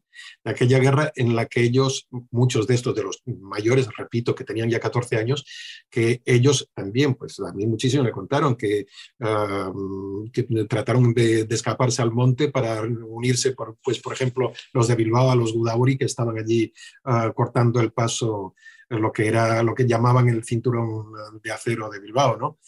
Entonces, cuando empieza la guerra, o sea que Alemania ataca a la Unión Soviética, muchos de ellos pues estaban contentos de que ahí van a poder ellos combatir y poner su grano de arena en la lucha contra el fascismo y convencidos que es que una vez que esté derrotada el, el nazismo, pues llegará la hora también de Franco, por supuesto. Sí, no, ahí en el, en el año 1956 se produce un, regreso, un punto de inflexión, digamos, dentro de esos niños exiliados, esos niños de Rusia. Muchos de, eh, porque eh, hay un contingente de, esos niños eh, que igual cuando marchan pues tienen pues 14, 12 años y tal, y en aquel momento pues vuelven a España, normalmente los que volvieron eran pues posiblemente inadaptados o, o que no estaban de acuerdo con el régimen en el año 56 y en aquellos momentos podían tener alrededor entre 25 y 30 años. Y ahí se hable una, una doble vía en cuanto eh, sé que tú has estado investigando eh, todo, todo este tema. Por una parte, los niños cuando vuelven, eh, vuelven, sobre todo más que los niños, las niñas, vuelven, como tú decías en el caso, por ejemplo, de tus padres, con una formación universitaria y de repente vienen a España vuelven a España con sus familias, con sus padres, y se encuentran que mientras allí tienen en, en, la, en la URSS, tienen una libertad y pueden estudiar eh, una titulación universitaria en España, resulta que ni tan solo pueden abrir, por ejemplo, una cuenta bancaria sin el permiso de sus padres. Eso por una parte, ¿no? ¿Cómo, cómo es ese, ese, esa vuelta? Y luego hay otra parte que es más internacional y más problemática. En aquellos momentos, en el año 56, Estados Unidos ya está empezando a implantar eh, bases norteamericanas eh, dentro de lo que es el territorio español. Entonces, cuando vuelven esos niños, esos eh, que, no saben si realmente pueden ser espías o no espías, ¿no? Ahí se hable una, una doble vía que sé que tú has estado estudiando. Bueno, es más, es que no solo si espías o no espías, es que se crea todo un, grupo especial. Ah, todo eso pues ah, se llamaba Operación Niños, un, todo un grupo especial que mm, llega a España y se dedica a recopilar información pues, ah, clasificada sobre la Unión Soviética, porque muchos de esos niños, bueno, esos niños contaron con toda la confianza en la Unión Soviética, muchos de ellos trabajaron en importantes ah, industrias militares eh, o simplemente en la construcción. En fin, que todos ellos, como venían de distintos sectores de, la vida soviética, pues poseían información que era más que interesante para los norteamericanos. Y como digo, pues sí, existe. Bueno, ya están desclasificados los documentos, no, no digamos los expedientes, pero prácticamente todos los niños que regresaron a España, o, mejor dicho, los que fueron seleccionados para ello, que parecían interesantes para, por la información que podían poseer, pasaron por interrogatorios bastante detallados para recopilar información um, que era de interés uh, para uh, los Estados Unidos. Eso por un, lado, por un lado. Por otro lado, para muchos fue también el choque, el regreso a unas familias que habían añorado, pero que se las imaginaban de otra manera y que en, realidad ya no consiguieron adaptarse también con sus familias. Um, ese era otro caso de los que después decidieron regresar a la Unión Soviética.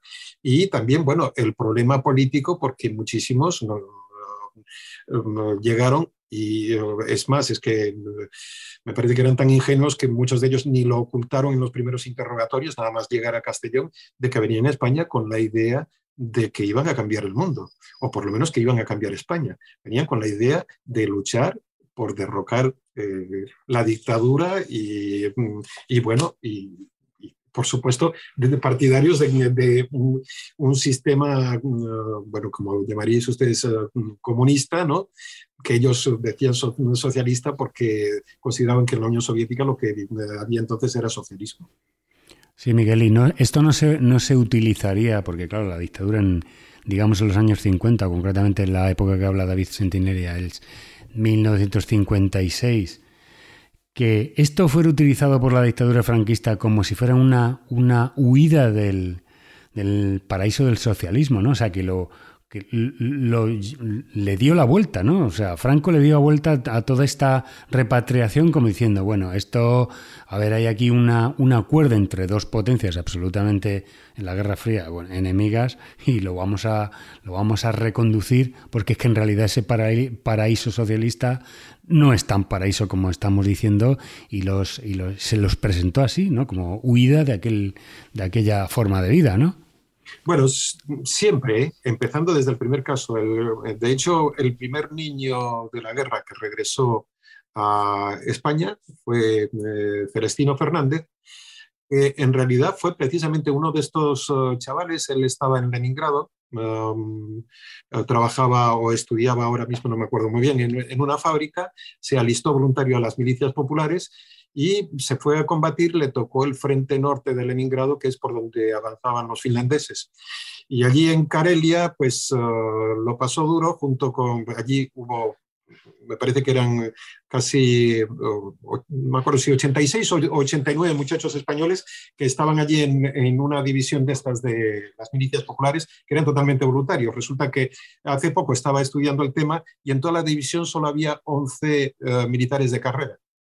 Todos los demás, pues ya digo, eran voluntarios de último momento, sí, pasaron cierta preparación, pero estaba viendo, por ejemplo, que la dotación de ametralladoras era el 30% de lo, que, eh, de lo previsto, etcétera, etcétera. O sea, um, unas fuerzas uh, todavía uh, mal preparadas, mal armadas y lanzadas contra un enemigo que venía con ganas, porque los finlandeses venían con ganas de revancha por la guerra de invierno, o sea, la guerra del 39, cuando justo esos territorios de Karelia fueron arrebatados por la Unión Soviética a Finlandia.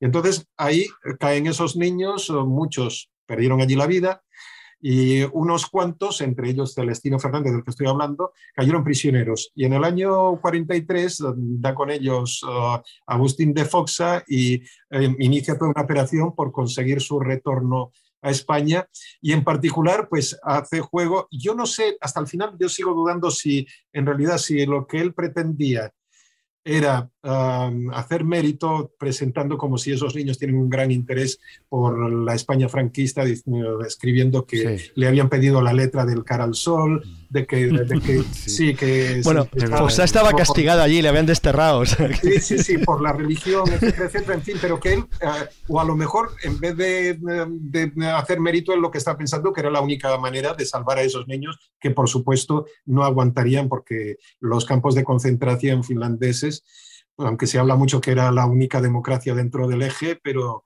de democracia los campos no tenían nada, eran bastante peor que los campos nazis, porque compaginaban además con el hambre, con el invierno, con, las condiciones de Karelia y sobre todo esos años, esos años que las temperaturas bajaban por debajo de los 40 grados, en fin, que mm, el primero fue repatriado fue precisamente Celestino Fernández y cuando regresa a España, pues toda la propaganda se vuelca en mostrar eso de, la persona que, se escapa de las garras de los bolcheviques.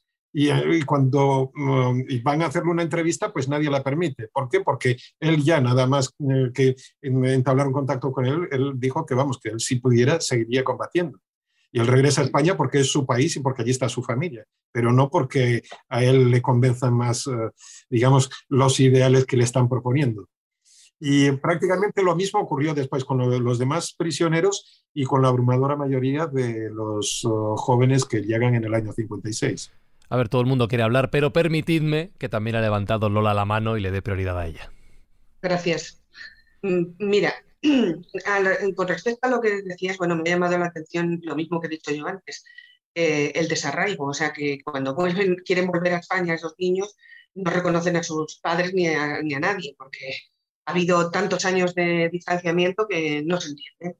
Eso por un lado. Luego, cuando has dicho la intermediación en esta época de, Agustín de Foxá, eh, es que también lo que pretendían era una reeducación, una reeducación de, de, estos niños. O sea, estaban las teorías del, famoso eh, doctor este Vallejo Nájera, el psiquiatra, que decía que el izquierdismo era una enfermedad mental. Y entonces, pues trataban de, reeducarlos, de hacerles terapia, de, eh, bueno, en el auxilio social, cuando estaban ahí internos, era horroroso. Entonces, este, este grupo ya, aunque ya eran más mayores, por supuesto, eran jóvenes, ya adultos, pero no perdían la esperanza de recuperar a esos, a esos niños que se habían ido para, para agregarlos a, la causa, ¿no? a la causa franquista. eso también es una realidad. Sí, pero a mí, a mí de todos modos me da la impresión que pues, bastante, bastante rápidamente se dieron cuenta que, que era una labor inútil porque, por ejemplo, a estos, uh, los primeros 20 que llegaron, bueno, que eran los prisioneros de Finlandia, pues uh, la solución que hallaron es de dejarlos en paz y decirles simplemente que, que se les prohibía cualquier contacto entre ellos eh, y con eso se contentaron porque de, separarlos y aislarlos así, porque tenían claro que todos los demás intentos serían inútiles. Yo creo que antes has citado, Miguel, un elemento que hay que tenerlo mucho en cuenta a la hora de evaluar todo esto. Yo soy de la quinta del 52, entonces eh, he conocido muchos de estos hechos, no en directo, pero casi, o sea, por decirlo de alguna manera. Entonces, has citado esa esperanza que tenían algunos de los chiquitos que fueron a Rusia de que Franco iba a caer. Pero hay un elemento que es fundamental. Muchos que pensaron después de la Segunda Guerra Mundial que, mm, Franco iba a caer, eh, digamos, eh, digamos rápidamente, eh, se encontró con un problema y es que el que había ganado en Dunkerque fundamentalmente que fue Eisenhower eh, se, o sea, se, planteó qué hacer con Franco ¿lo llevamos a Nuremberg o no lo llevamos a Nuremberg? Parece como para y entonces, ¿qué es lo que dijo Eisenhower a sus generales? Le dijo, mira, déjale que este es anticomunista. Entonces, se transformó a España de alguna manera en una especie de portaaviones en contra de las ideas de la Unión Soviética. De hecho, Rota, eh, Zaragoza, Morón, eh, Torrejón y todo aquello. De hecho, cuando viene Day Eisenhower a visitar, que fue recibido por José Solís Ruiz, eh, aquí salimos todos con banderitas a recibirle. A la castellana. Sí, sí, efectivamente, salimos todos con banderitas a recibir a la castellana porque de alguna manera representaba un poco la estabilidad de alguna manera. Y ahí es donde surgieron, digamos, todos estos movimientos marginales en ese momento de adoctrinamiento. Y en concreto tú hablabas, eh, Lola, de auxilio social, pero yo, por ejemplo, pertenecía a la OGE y la OGE, que era una especie de Boy Scout a la española, ¿eh? ahí se nos comía el coco de una manera absolutamente fundamental, de decir, de cantar el cara al sol al entrar en el colegio. Yo lo he tenido que cantar prácticamente hasta que terminé el bachillerato. Claro, luego yo luego cambié de tendencia y me fui por otros caminos y tal, pero es que había que cantar el cara al sol por la mañana, o sea, que la había escrito, por cierto, Agustín de Foxá y, Amado Nervo, eh, y no tenía nada que ver con la falange en principio, pero luego fue eh, aceptada por la falange como himno, ¿no? Pero nos la hacían cantar todas las mañanas. Entonces yo creo que eso es fundamental a la hora de, a la hora de entender de por qué esa inadaptación de los que vinieron de Rusia a España. Lógicamente porque se encontraron con que lo que ellos pensaban que se había derribado, todo lo contrario, se había reforzado, vamos. Bueno, sí, lo que pasa es que, eh, a ver, era, era eh, muchos de ellos venían a España y era, em, por una parte, o el, el totalitarismo soviético o la dictadura española. ¿Cuál de los dos podía ser más opresivo? He ahí la historia. Claro, es el, mal menor, Jesús. Lo que decíamos antes de nuevo, es que tienes que elegir entre entre o, una cosa mala o una que claro lo menos malo efectivamente sí. Tras susto muerte. Al final. No, un poco volviendo a los niños de la guerra de, de, Rusia y sobre todo ese año que fue crucial, en 1956 y 1957, es una cosa que me llamó la atención en su momento cuando, cuando lo leí y es que, claro, intenta haber un acercamiento ¿no? entre la Unión Soviética y, la España franquista, entonces es cuando repatrian esa repatriación de menores, ya no tan menores, ya, ya, ya tenían una cierta edad adulta, pero es que vienen junto con expedicionarios de la División Azul y todo para que formaran parte de organismos públicos y un poco como para dar a entender que, bueno, que fin, que los opuestos al final no son tan opuestos y que pueden ser complementarios. Eh, ¿Cómo viviste eso? ¿Cómo te contaron también tus padres esa, esa unión aparentemente antinatura, ¿no? Entre que vienen los niños de la guerra rusos con los expedicionarios de la División Azul, todos en comandita como si fueran un mismo pack y todo para intentar lavar la imagen de unos y de otros. No, vamos, es que tampoco fue tan sencillo. O sea, cuando uh, entre los niños, o por lo menos entre algunos de los niños, uh, uh, circula esa información, porque todavía no se sabía ciencia cierta de que la Unión Soviética iba a permitir la repatriación de los, de los divisionarios que estaban prisioneros, porque bueno, este, lo que ocurre es que ya, digamos, a otros prisioneros de guerra hace tiempo que los habían eh, repatriado. Los alemanes, los italianos se fueron mucho antes. El caso de los españoles era un caso aparte porque como España oficialmente no eh, había estado en guerra con la Unión Soviética, no eran prisioneros de guerra. Por lo tanto, entonces todavía no existía ninguna ah, ley contra los mercenarios, pero era, más o menos eso. O sea, no tenía dónde repatriarlos porque eran personas que, vinieron simplemente no porque su país había declarado la guerra a la Unión Soviética, sino porque ellos querían combatir contra la Unión Soviética. Y mm, entonces era un poco un caso aparte y por eso todo eso dura prácticamente hasta que muere Stalin y ahí es cuando empiezan las negociaciones a través de la Cruz Roja Internacional. Pero en ningún momento, por entonces, se plantea el tema de la repatriación de los niños. Es más, todos los intentos que hubo anteriores de las autoridades franquistas de conseguir eh, la repatriación de los niños eh, chocaban con, un rechazo rotundo por, por las autoridades soviéticas. Hasta dicen, dicen, porque yo nunca la he encontrado, pero que Stalin dijo que él recibió a esos niños de manos de la República Española y los devolverá a la República Española. Así que, bueno, de buena nos hemos salvado, ¿no? En ese sentido. Ah, pero bueno, ah, eh, el caso es que, em, pero lo que yo quería decir que em, incluso no era tanto los niños junto con los divisionarios, porque es que junto con los divisionarios de los campos em, del Gulag uh, estalinista habían salido también republicanos que habían caído allí pues algunos de ellos ah, antes incluso del comienzo de la invasión alemana.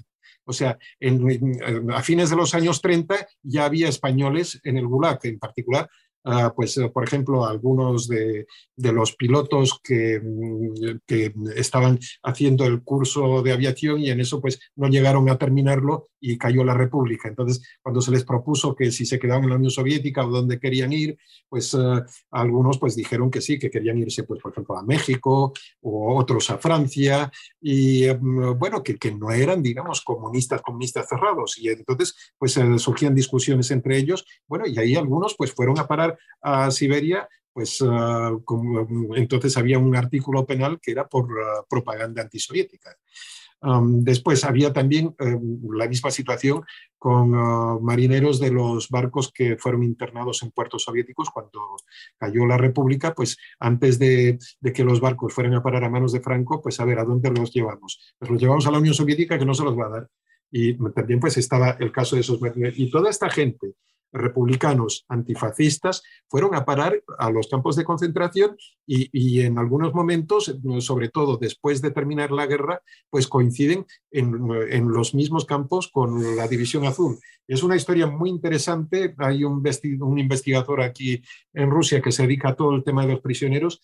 Él dio con los expedientes, algunos me los mostró, y es interesantísimo no solo la convivencia, digamos, de republicanos y franquistas en los campos del Gulag, sino la, ya, digamos, la organización de protestas conjuntas y, por extraño que parezca, eran mucho más combativos y más peligrosos para, eh, según los informes eh, de la NKVD, que era digamos, la policía política de Stalin y eran los que controlaban esos campos, eran mucho más peligrosos los republicanos que los prisioneros de guerra, o sea, los de la División. Para juntar las dos historias, la de los niños de Morelia y la de los niños eh, rusos, de los niños de Rusia, hay una serie de preguntas que me vienen a la mente que ya hemos tocado un poquito por encima con Lola, pero creo que es eh, bueno y necesario volver a sacar a la palestra.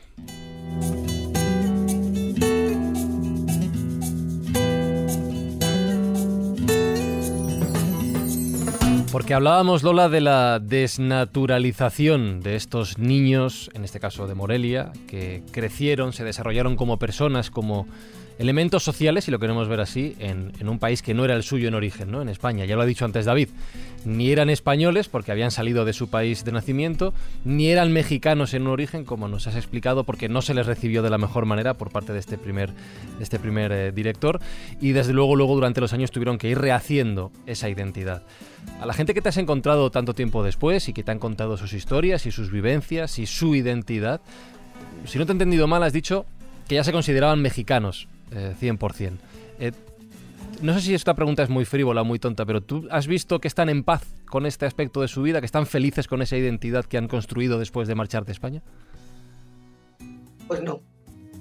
ya te digo que no. Eh, no se han adaptado porque no les quedaba otra. O sea, era adaptarse allí, hacer su vida allí y, casarse, tener hijos y tal, pero ellos realmente no estaban no estaban contentos, la gran mayoría no estaban contentos. Ellos echaban mm, en falta esa, esa, esa identidad, el haberse quedado en un sitio. Ya te digo que muchos reaccionaban en contra de los padres y otros los apoyaban. Unos decían que tenían que haberse quedado y haber corrido la misma suerte que sus padres y otros decían que les estaban muy agradecidos porque gracias a ese sacrificio pues se habían salvado de una muerte prácticamente casi segura, ¿no? Entonces, digamos que se habían adaptado a la fuerza y se quedaban allí porque no había más remedio, porque en España no había nada, no tenían nada. Pero ellos, eh, yo por lo menos con todos los que hablé, la gran mayoría, pues ellos tenían esa, esa carencia, esa, esa cosa por dentro, ¿no? De, no estar satisfechos. Vamos, de hecho, en el año, a ver, en el 2003 o 2004, no, 2004, eh, eh, me parece que era ya con el gobierno de Rodríguez Zapatero, se les concedió también eh, lo del ser del inserso y además la pensión no contributiva. y, porque ellos, algunos, vivían malamente. En México no hay un sistema de pensiones como podemos tener en Europa, ni muchísimo menos, ¿no? Entonces, eh, se da la circunstancia que quien quiere seguir eh, comiendo y viviendo tiene que seguir trabajando. Yo he conocido a algunos señores que estaban trabajando con 80 y muchos años porque si dejaban de trabajar, dejaban de comer. No tenían un... También es verdad que eh, México es muy anárquico y que no, el mexicano tiene esa tendencia a no estar sujeto a nada, ni a inscribirse, ni nada, no hay carnet de identidad, hay carnet de lector, en fin, una serie de cosas, ¿no? Eh, entonces, pues ellos mm, cuando vienen a España y les dan esa pensión, yo recuerdo a uno concretamente que estaba, estaba encantado, decía que con esos 350 euros, él en, México, en Guadalajara, que vivían concretamente, que iba a estar como Dios.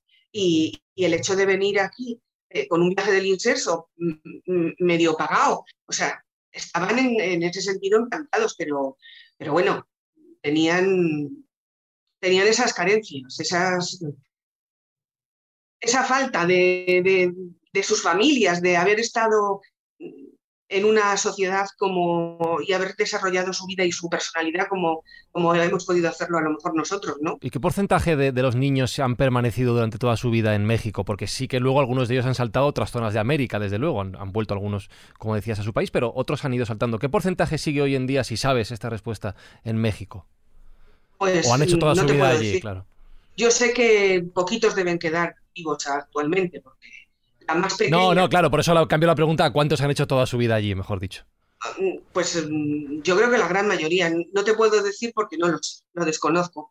El dato no lo sé, pero la gran mayoría mm, han hecho su vida allí.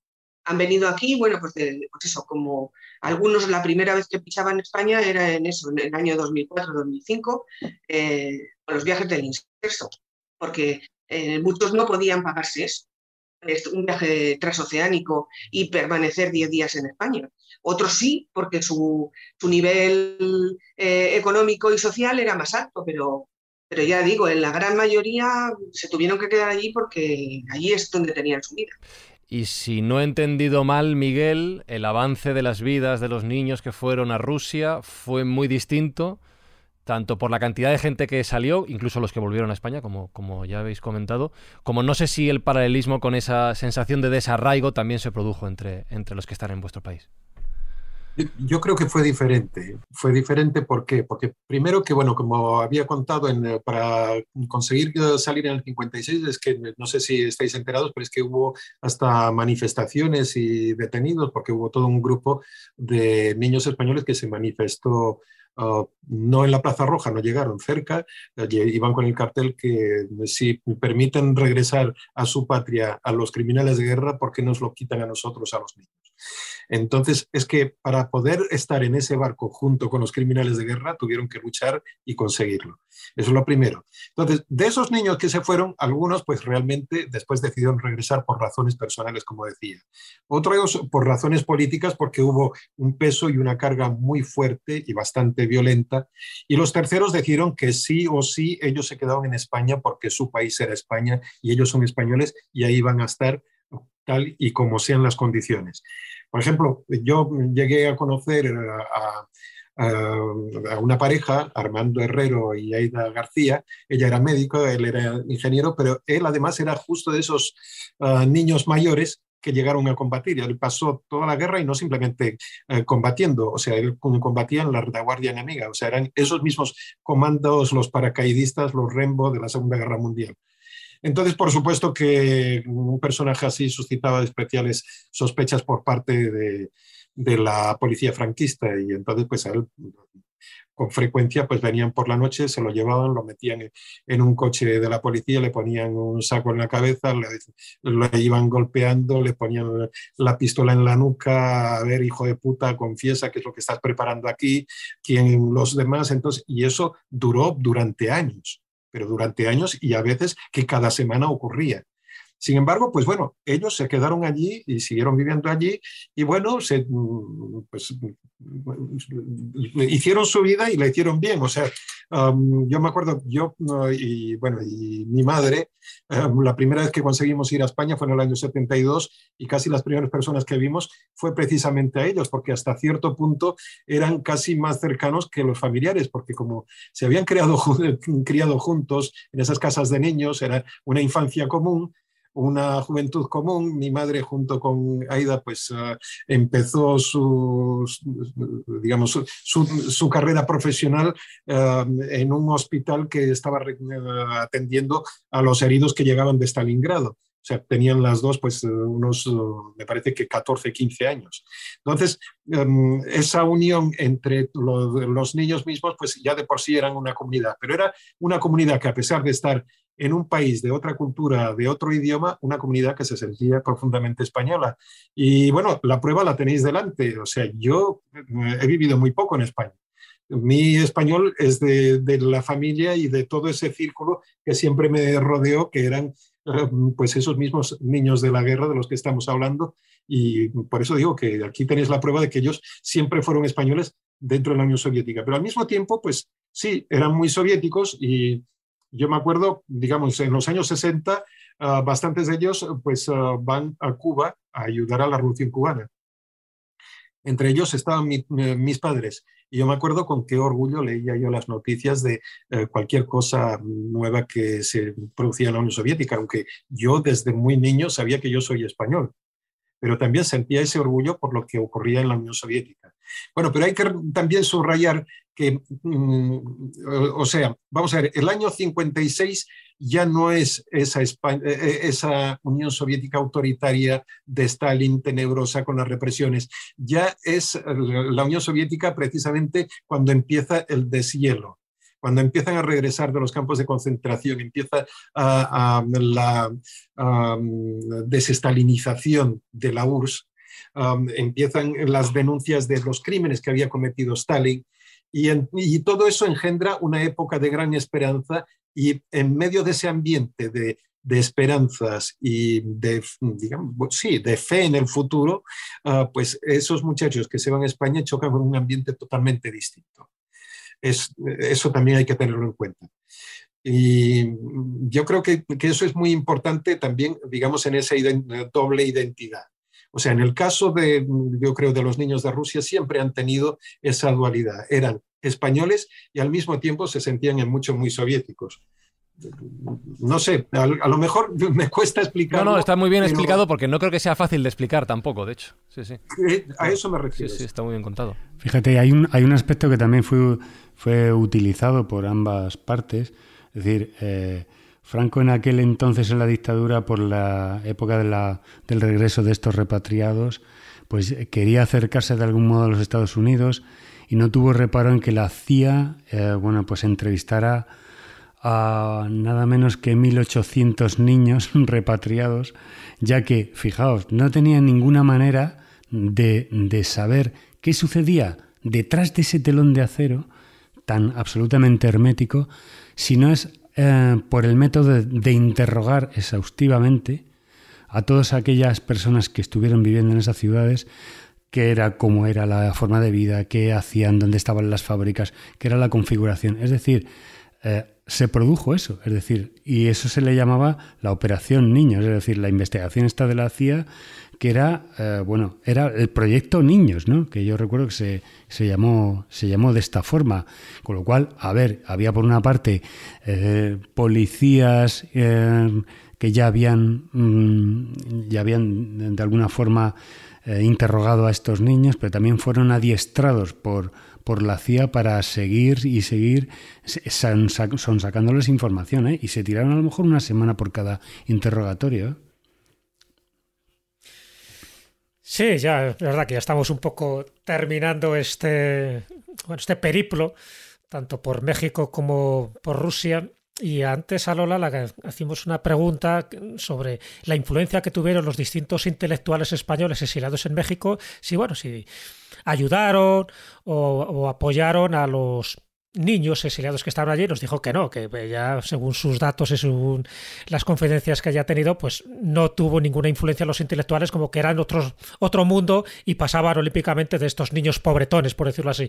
¿Qué pasó en Rusia? Esos intelectuales que fueron allí, no sé, estoy pensando en Rafael Alberti o en María Teresa León, incluso en Miguel Hernández, cuando estuvo en el 37, ¿tuvieron algún tipo de acercamiento también con estos niños o también ellos estaban, eh, por decirlo así, en otra división? No, según tengo entendido, um, pues eh, ellos incluso llegaron a visitar algunas de las uh, casas de niños uh, cercanas, pero eh, digamos era una vida mm, como, como, las distintas capas de un pastel, ¿no? Incluso no ya no digo con, con, esos grandes intelectuales, pero en general, o sea, la, digamos, la división eh, dentro de la emigración española en la URSS pasaba pues que unos eran los niños y los otros eran los camaradas.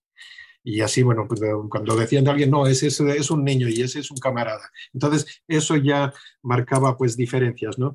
Uh, pero bueno, siempre es que no, no hay eh, regla. Había algunos que eran unos auténticos hijos de puta, que, por ejemplo, pues yo conozco el caso de personas que, digamos, de un niño de la guerra que, que, que estudió, estudió literatura y le encantaba y decidió enseñarle a uno de, es que no, prefiero no decir nombres, ¿no? Pero a uno de estos grandes intelectuales republicanos, pues eh, demostrarle sus, sus, poemas. Y los poemas estaban dedicados a esa infancia entre el hambre y la guerra, y porque le interesaba la opinión de un profesional. El profesional lo que, fue, eh, lo que hizo fue sacarlo eso todo a los niveles de, de, digamos, de una especie de tribunales de partido, de cómo se puede escribir eso cuando la Unión Soviética tanto hizo por, por vosotros y hablar del hambre cuando vosotros estabais mucho mejor que otros.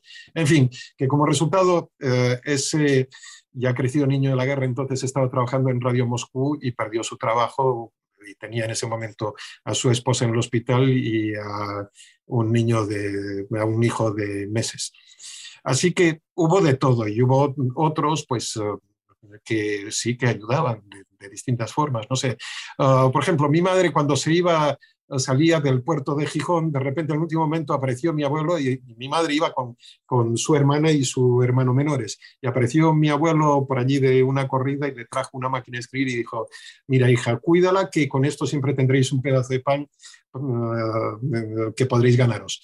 Y bueno, y esa máquina de escribir recorrió con ellos pues toda la Unión Soviética, uh, ahora la tengo yo, la tengo ahí guardada en Madrid pero hasta llegó en cierto momento a viajar a China, porque en cierto momento, cuando después de la victoria de Mao, pues necesitan también allí la ayuda de, españoles para montar el servicio de Radio Pekín y cosas por el estilo. Y bueno, y uno de, estos camaradas que se iba, pues um, sin preguntar siquiera, pasó por el albergue donde estaba mi madre, que estaba estudiando entonces uh, en la Facultad de Medicina en Moscú, pasó por la habitación y sin verla ella siquiera, pues se llevó la máquina y se la llevó a Pekín y después, al cabo de años ya, cuando regresó, pues ni siquiera dijo gracias, la dejó en, casa que, mm, sin decir nada. Y hubo otro que era uno fue uno de los maestros en la casa de niños y después utilizaba la misma máquina porque es que entonces eran raras las máquinas con, el, con las letras eh, latinas, ¿no? Y mm, utilizaba la máquina y les daba dinero mientras estaban todavía en la casa de niños para, para que pudieran alimentarse un poco mejor con, con lo que él ganaba gracias a la máquina. Así que ya digo, hubo de todo. Como siempre ocurre, ¿no? Hmm. Cosas buenas, cosas malas en este contexto complicadísimo, tanto en lo personal como en lo social, en lo nacional como en lo internacional y desde luego todas las contradicciones y complicaciones que rodean a unas personas que han sufrido, que han vivido una situación tan extrema como la que, la que hemos contado hoy, con los ejemplos de los niños de Rusia, con Miguel Vas. Eh, de verdad que ha sido un placer escucharte porque has contado cosas que son muy complejas, tú mismo lo has dicho, pero es que las has contado muy bien. Yo creo que lo transmites muy bien. Además, al hacerlo en primera persona es un, es un testimonio único. Así que, Miguel, eh, muchísimas gracias por este ratito de conversación porque hemos aprendido un montón, de verdad. Y muchísimas gracias a vosotros por, por, por, escucharme y poder contar la historia que muchísimos niños de la guerra intentaron contarla, pero yo creo que aún está por contar. Totalmente. Y ya que dices lo de estar por contar, Lola Moreno, recuerdo el libro del que hoy hemos hablado, La identidad perdida, la historia oculta de los niños de Morelia, editado por Umbriel te tengo que dar la medalla de oro de la escóbula, Lola, porque no es solo que hayamos aprendido contigo, al igual que con Miguel también, sino que tú has desbloqueado el logro de que Carlos Canales te diga que ha aprendido algo que no sabía. Eso es. Eso. pero vamos, o sea, número uno, ¿eh, Lola? Muchas gracias. es lo mejor que te puedo decir. Totalmente, Lola Moreno, muchísimas gracias. Hay que crear la medalla escobulera para algo. Entregada, la medalla escobulera Lola Moreno, muchísimas gracias. Muchas gracias a vosotros. Pero yo, yo, si me permiten, quisiera añadir una cosa. Sí unas palabras que, bueno, que yo también estoy preparando mi libro y espero que en cuanto esté, que creo que en un año estará, pues uh, confío que entonces volveremos a hablar ¿cómo? del tema. Ya estamos tardando, Miguel, termina Por el libro supuesto, ya que tenemos ganas. no, bueno, no es, para, no es para este programa, sería para otro programa, pero es precisamente un niño, uh, un libro sobre los niños de la guerra, que sería guerra, fútbol y españoles en un país uh, llamado URSS. Pues no, no, no, no nos gusta nada, ni la historia bélica ni el fútbol, o sea que no te preocupes que tardaremos en llamarte. Un abrazo, Lola, un abrazo, Miguel. Lo esperamos gracias. con ansia. Un abrazo, Un abrazo. para los dos. Puedes escucharnos y leernos en redes sociales. Busca La Escóbula de la Brújula en Facebook, Twitter y YouTube.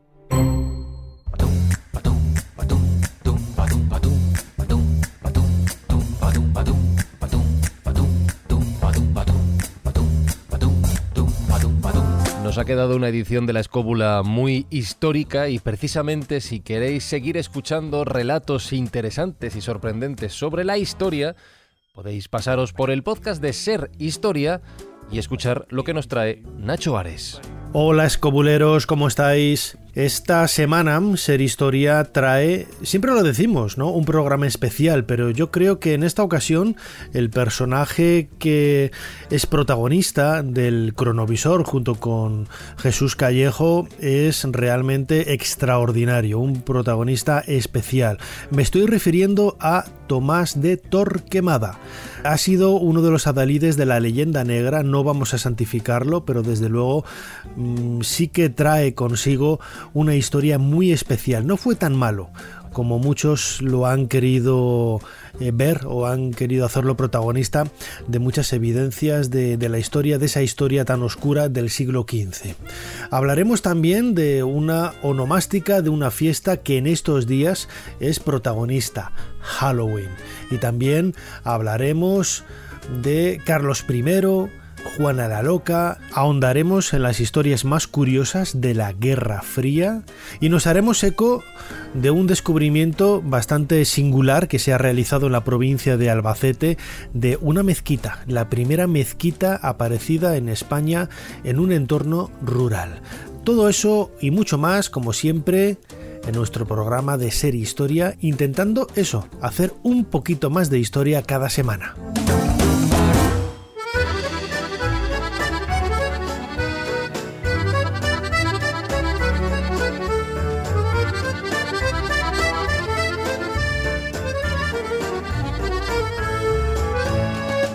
Bueno, escobuleros, si queréis seguir profundizando en el tema de hoy, os propongo dos planes. El primero, que os paséis por la extróbula. Ya sabéis que en nuestro canal de iVoox, a partir de 1,49 euros al mes, seguimos hablando de cada uno de los temas que tratamos en la escóbula. Ya sabéis, la extróbula en vuestra aplicación o web de iVoox.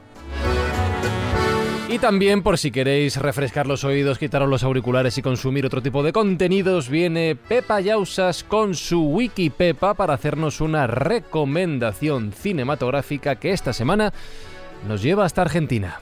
Cuando descubrí la magia, me di cuenta que mis papás eran mucho más que personas grandes. Y entendí que los deseos no siempre se cumplen.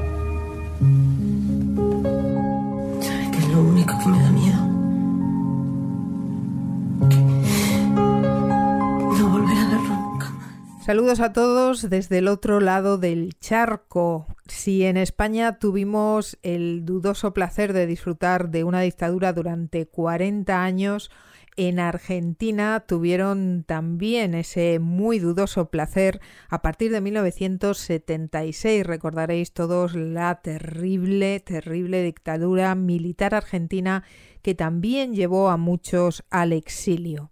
Hoy os traigo una película del año 2002 que habla de esa terrible época y de ese terrible año 1976 en una Argentina sometida por una dictadura militar. El elenco no puede ser mejor. Ricardo Darín, Cecilia Roth, Héctor Alterio. Es otoño, dejé de ser chico y descubrí el secreto de Kamchatka. Es una película que nos cuenta la historia de cinco personajes, padre, madre, dos hijos pequeños y un abuelo que se tienen que enfrentar a ese terrible momento de separarse de manera traumática y además cargada de un futuro imprevisto en el que uno no sabe lo que va a pasar, ni sabe cuándo, ni sabe cómo mucho amor tiene que tener un padre y una madre para despegarse de sus hijos de una forma tan cruel. La última vez que lo vi, mi papá me habló de Kamchatka. Y esa vez entendí. Y cada vez que jugué, papá estaba conmigo. Y cuando el partido vino malo, me quedé con él y sobreviví porque Kamchatka es el lugar donde resistir. Kamchatka es una película de Marcelo Piñeiro, cargada de premios, pero sobre todo, sobre todo, cargada de emociones. Una película desgarradora que nos cuenta esa experiencia del momento en que la infancia deja de ser infancia pero no porque le haya llegado el momento, no porque hayan dado ese famoso camino del héroe, sino porque, como dice ese maravillosísimo poema y esa canción que acompaña esta película, la vida nos empuja y uno ya no puede volver a mirar atrás. No puedes volver atrás porque la vida ya te empuja como un aullido interminable, interminable.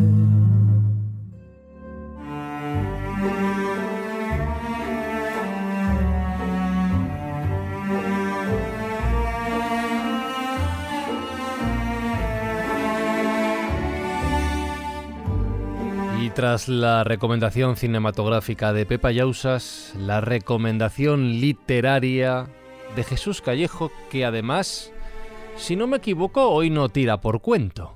¿Me equivoco? Eh, no, no te equivocas.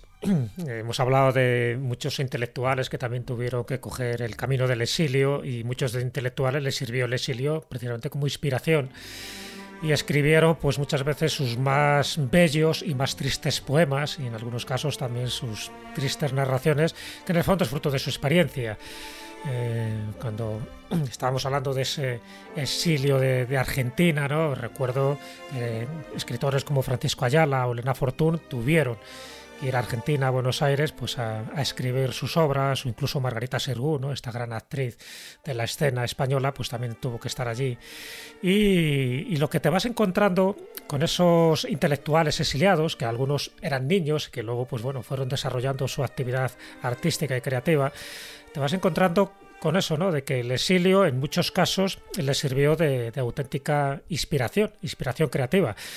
Eh, recuerdo eh, cuando Antonio Machado, ya sabéis que Antonio Machado era profesor de francés y él eligió como exilio irse a Francia porque conocía el idioma y al final murió en Collioure.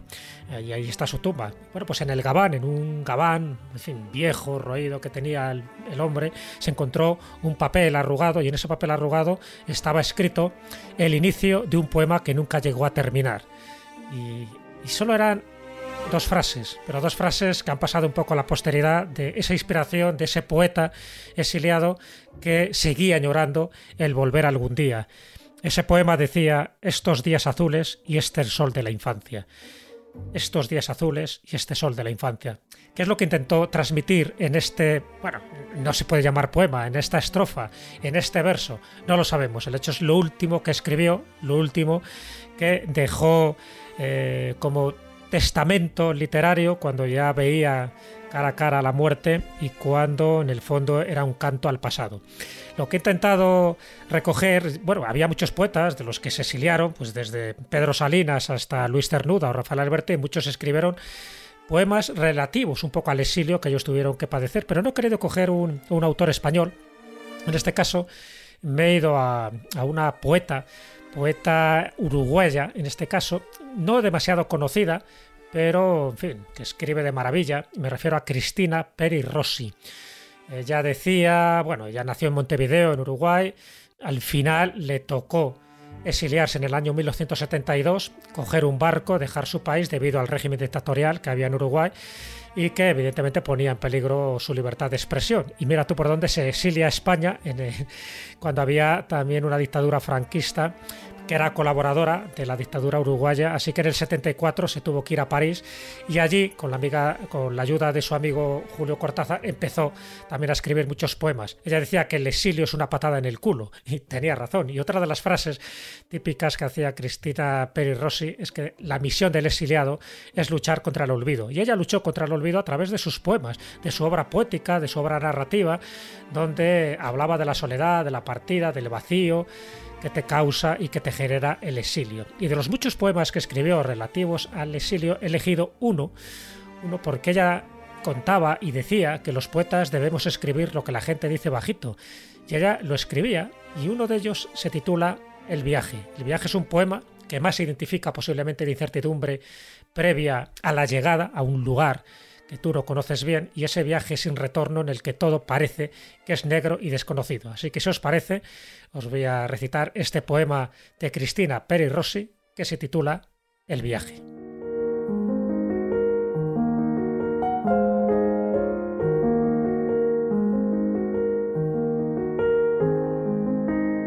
Mi primer viaje fue el del exilio. Quince días de mar, sin parar, la mar constante, la mar antigua, la mar continua, la mar, el mal. Quince días de agua, sin luces de neón, sin calles, sin aceras, sin ciudades, solo la luz de algún barco en fugitiva. Quince días de mar, incertidumbre. No sabía dónde iba, no conocía el puerto de destino, solo sabía aquello que dejaba. Por equipaje, una maleta llena de papeles, y de angustia, y los papeles para escribir y la angustia para vivir con ella, compañera amiga. Nadie te despidió en el puerto de partida, nadie te esperaba en el puerto de llegada.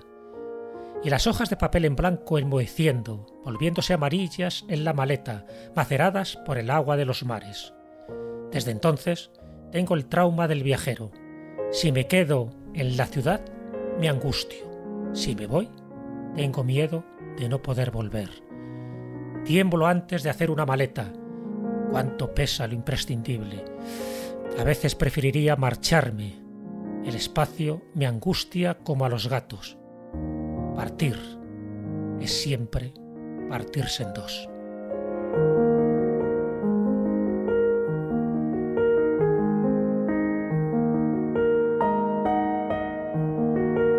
Creo que este poema es un buen resumen de las sensaciones que nos han transmitido tanto Lola como Miguel con las historias que hoy nos han contado en, la escóbula. Esa sensación, tú lo has dicho Jesús, ¿no? Esa incertidumbre antes de, comenzar un viaje, pero no solo eso.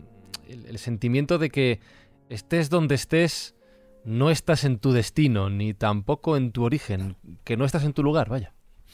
Sí, por eso elegí ese poema. Había mucho, ¿no? Había mucho para elegir, porque bueno, imagínate, ¿no? Desde Masao hasta Luz Buñuel o incluso María de la o Lejárraga, muchos escritores que escribieron, ¿no? A su manera, un poco ese sentimiento, esa, ese estar en tierra de nadie.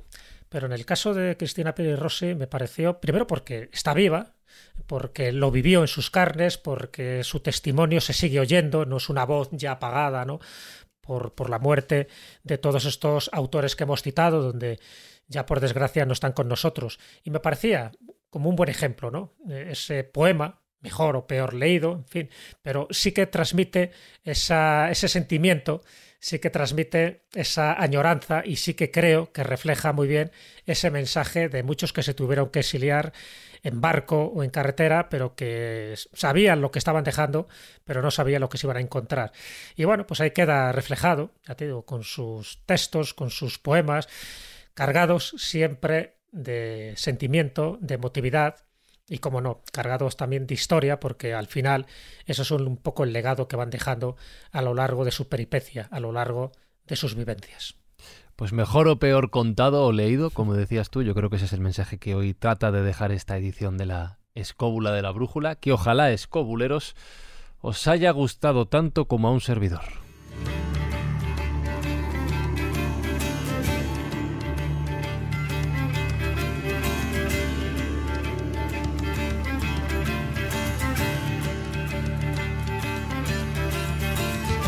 A quien no le pesa nada hacer la maleta e ir donde tenga que marchar sin ningún problema es a Juan Ignacio Cuesta. Tú no le tienes miedo a los viajes, a donde sea, ¿no? Excepto, excepto algunos. algunos. Eh, lo dejamos ahí. Yo quisiera, quisiera despedirme con la mención a uno de los grandes exiliados que tuvo España en la época, que fue Arturo Varega, eh, el autor de La Forja de un Rebelde, que creo que nuestros oyentes deberían conocer si no lo conocen ya. Pero sobre todo despedirme con la misma frase, una única frase bellísima con la que se despidió de la vida Miguel Hernández, que dijo, despedidme del sol y de los trigos.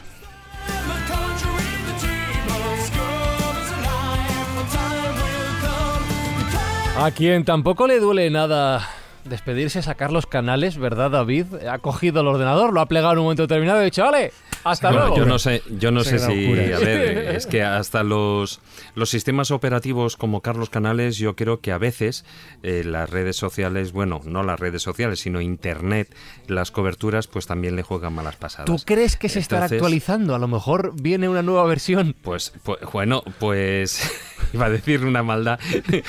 si hablan menos rápido, yo me apunto.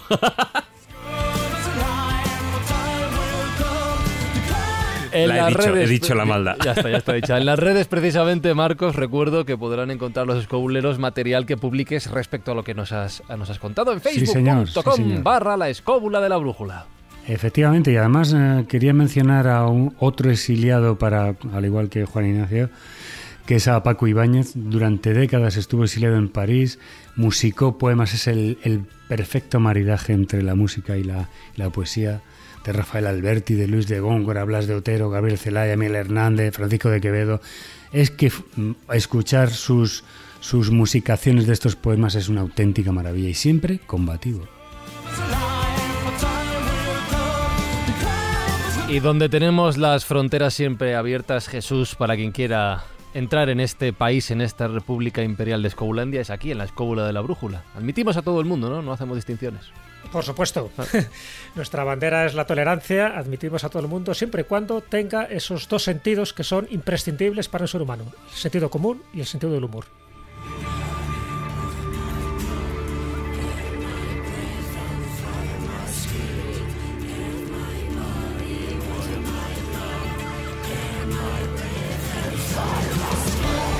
Lista de recuerdos finales del programa. Lo primero que si queréis tener más información sobre la escóbula de la brújula nos podéis seguir en facebook.com barra la escóbula de la brújula, en Twitter en arroba escobuleros o escribirnos a nuestro correo electrónico contacto arroba laescóbula.com. Y si queréis más escóbula tenéis la extróbula disponible en iVoox. Saludos, besos, abrazos de Fran y Zuzquiza y hasta la semana que viene. ¡Adiós!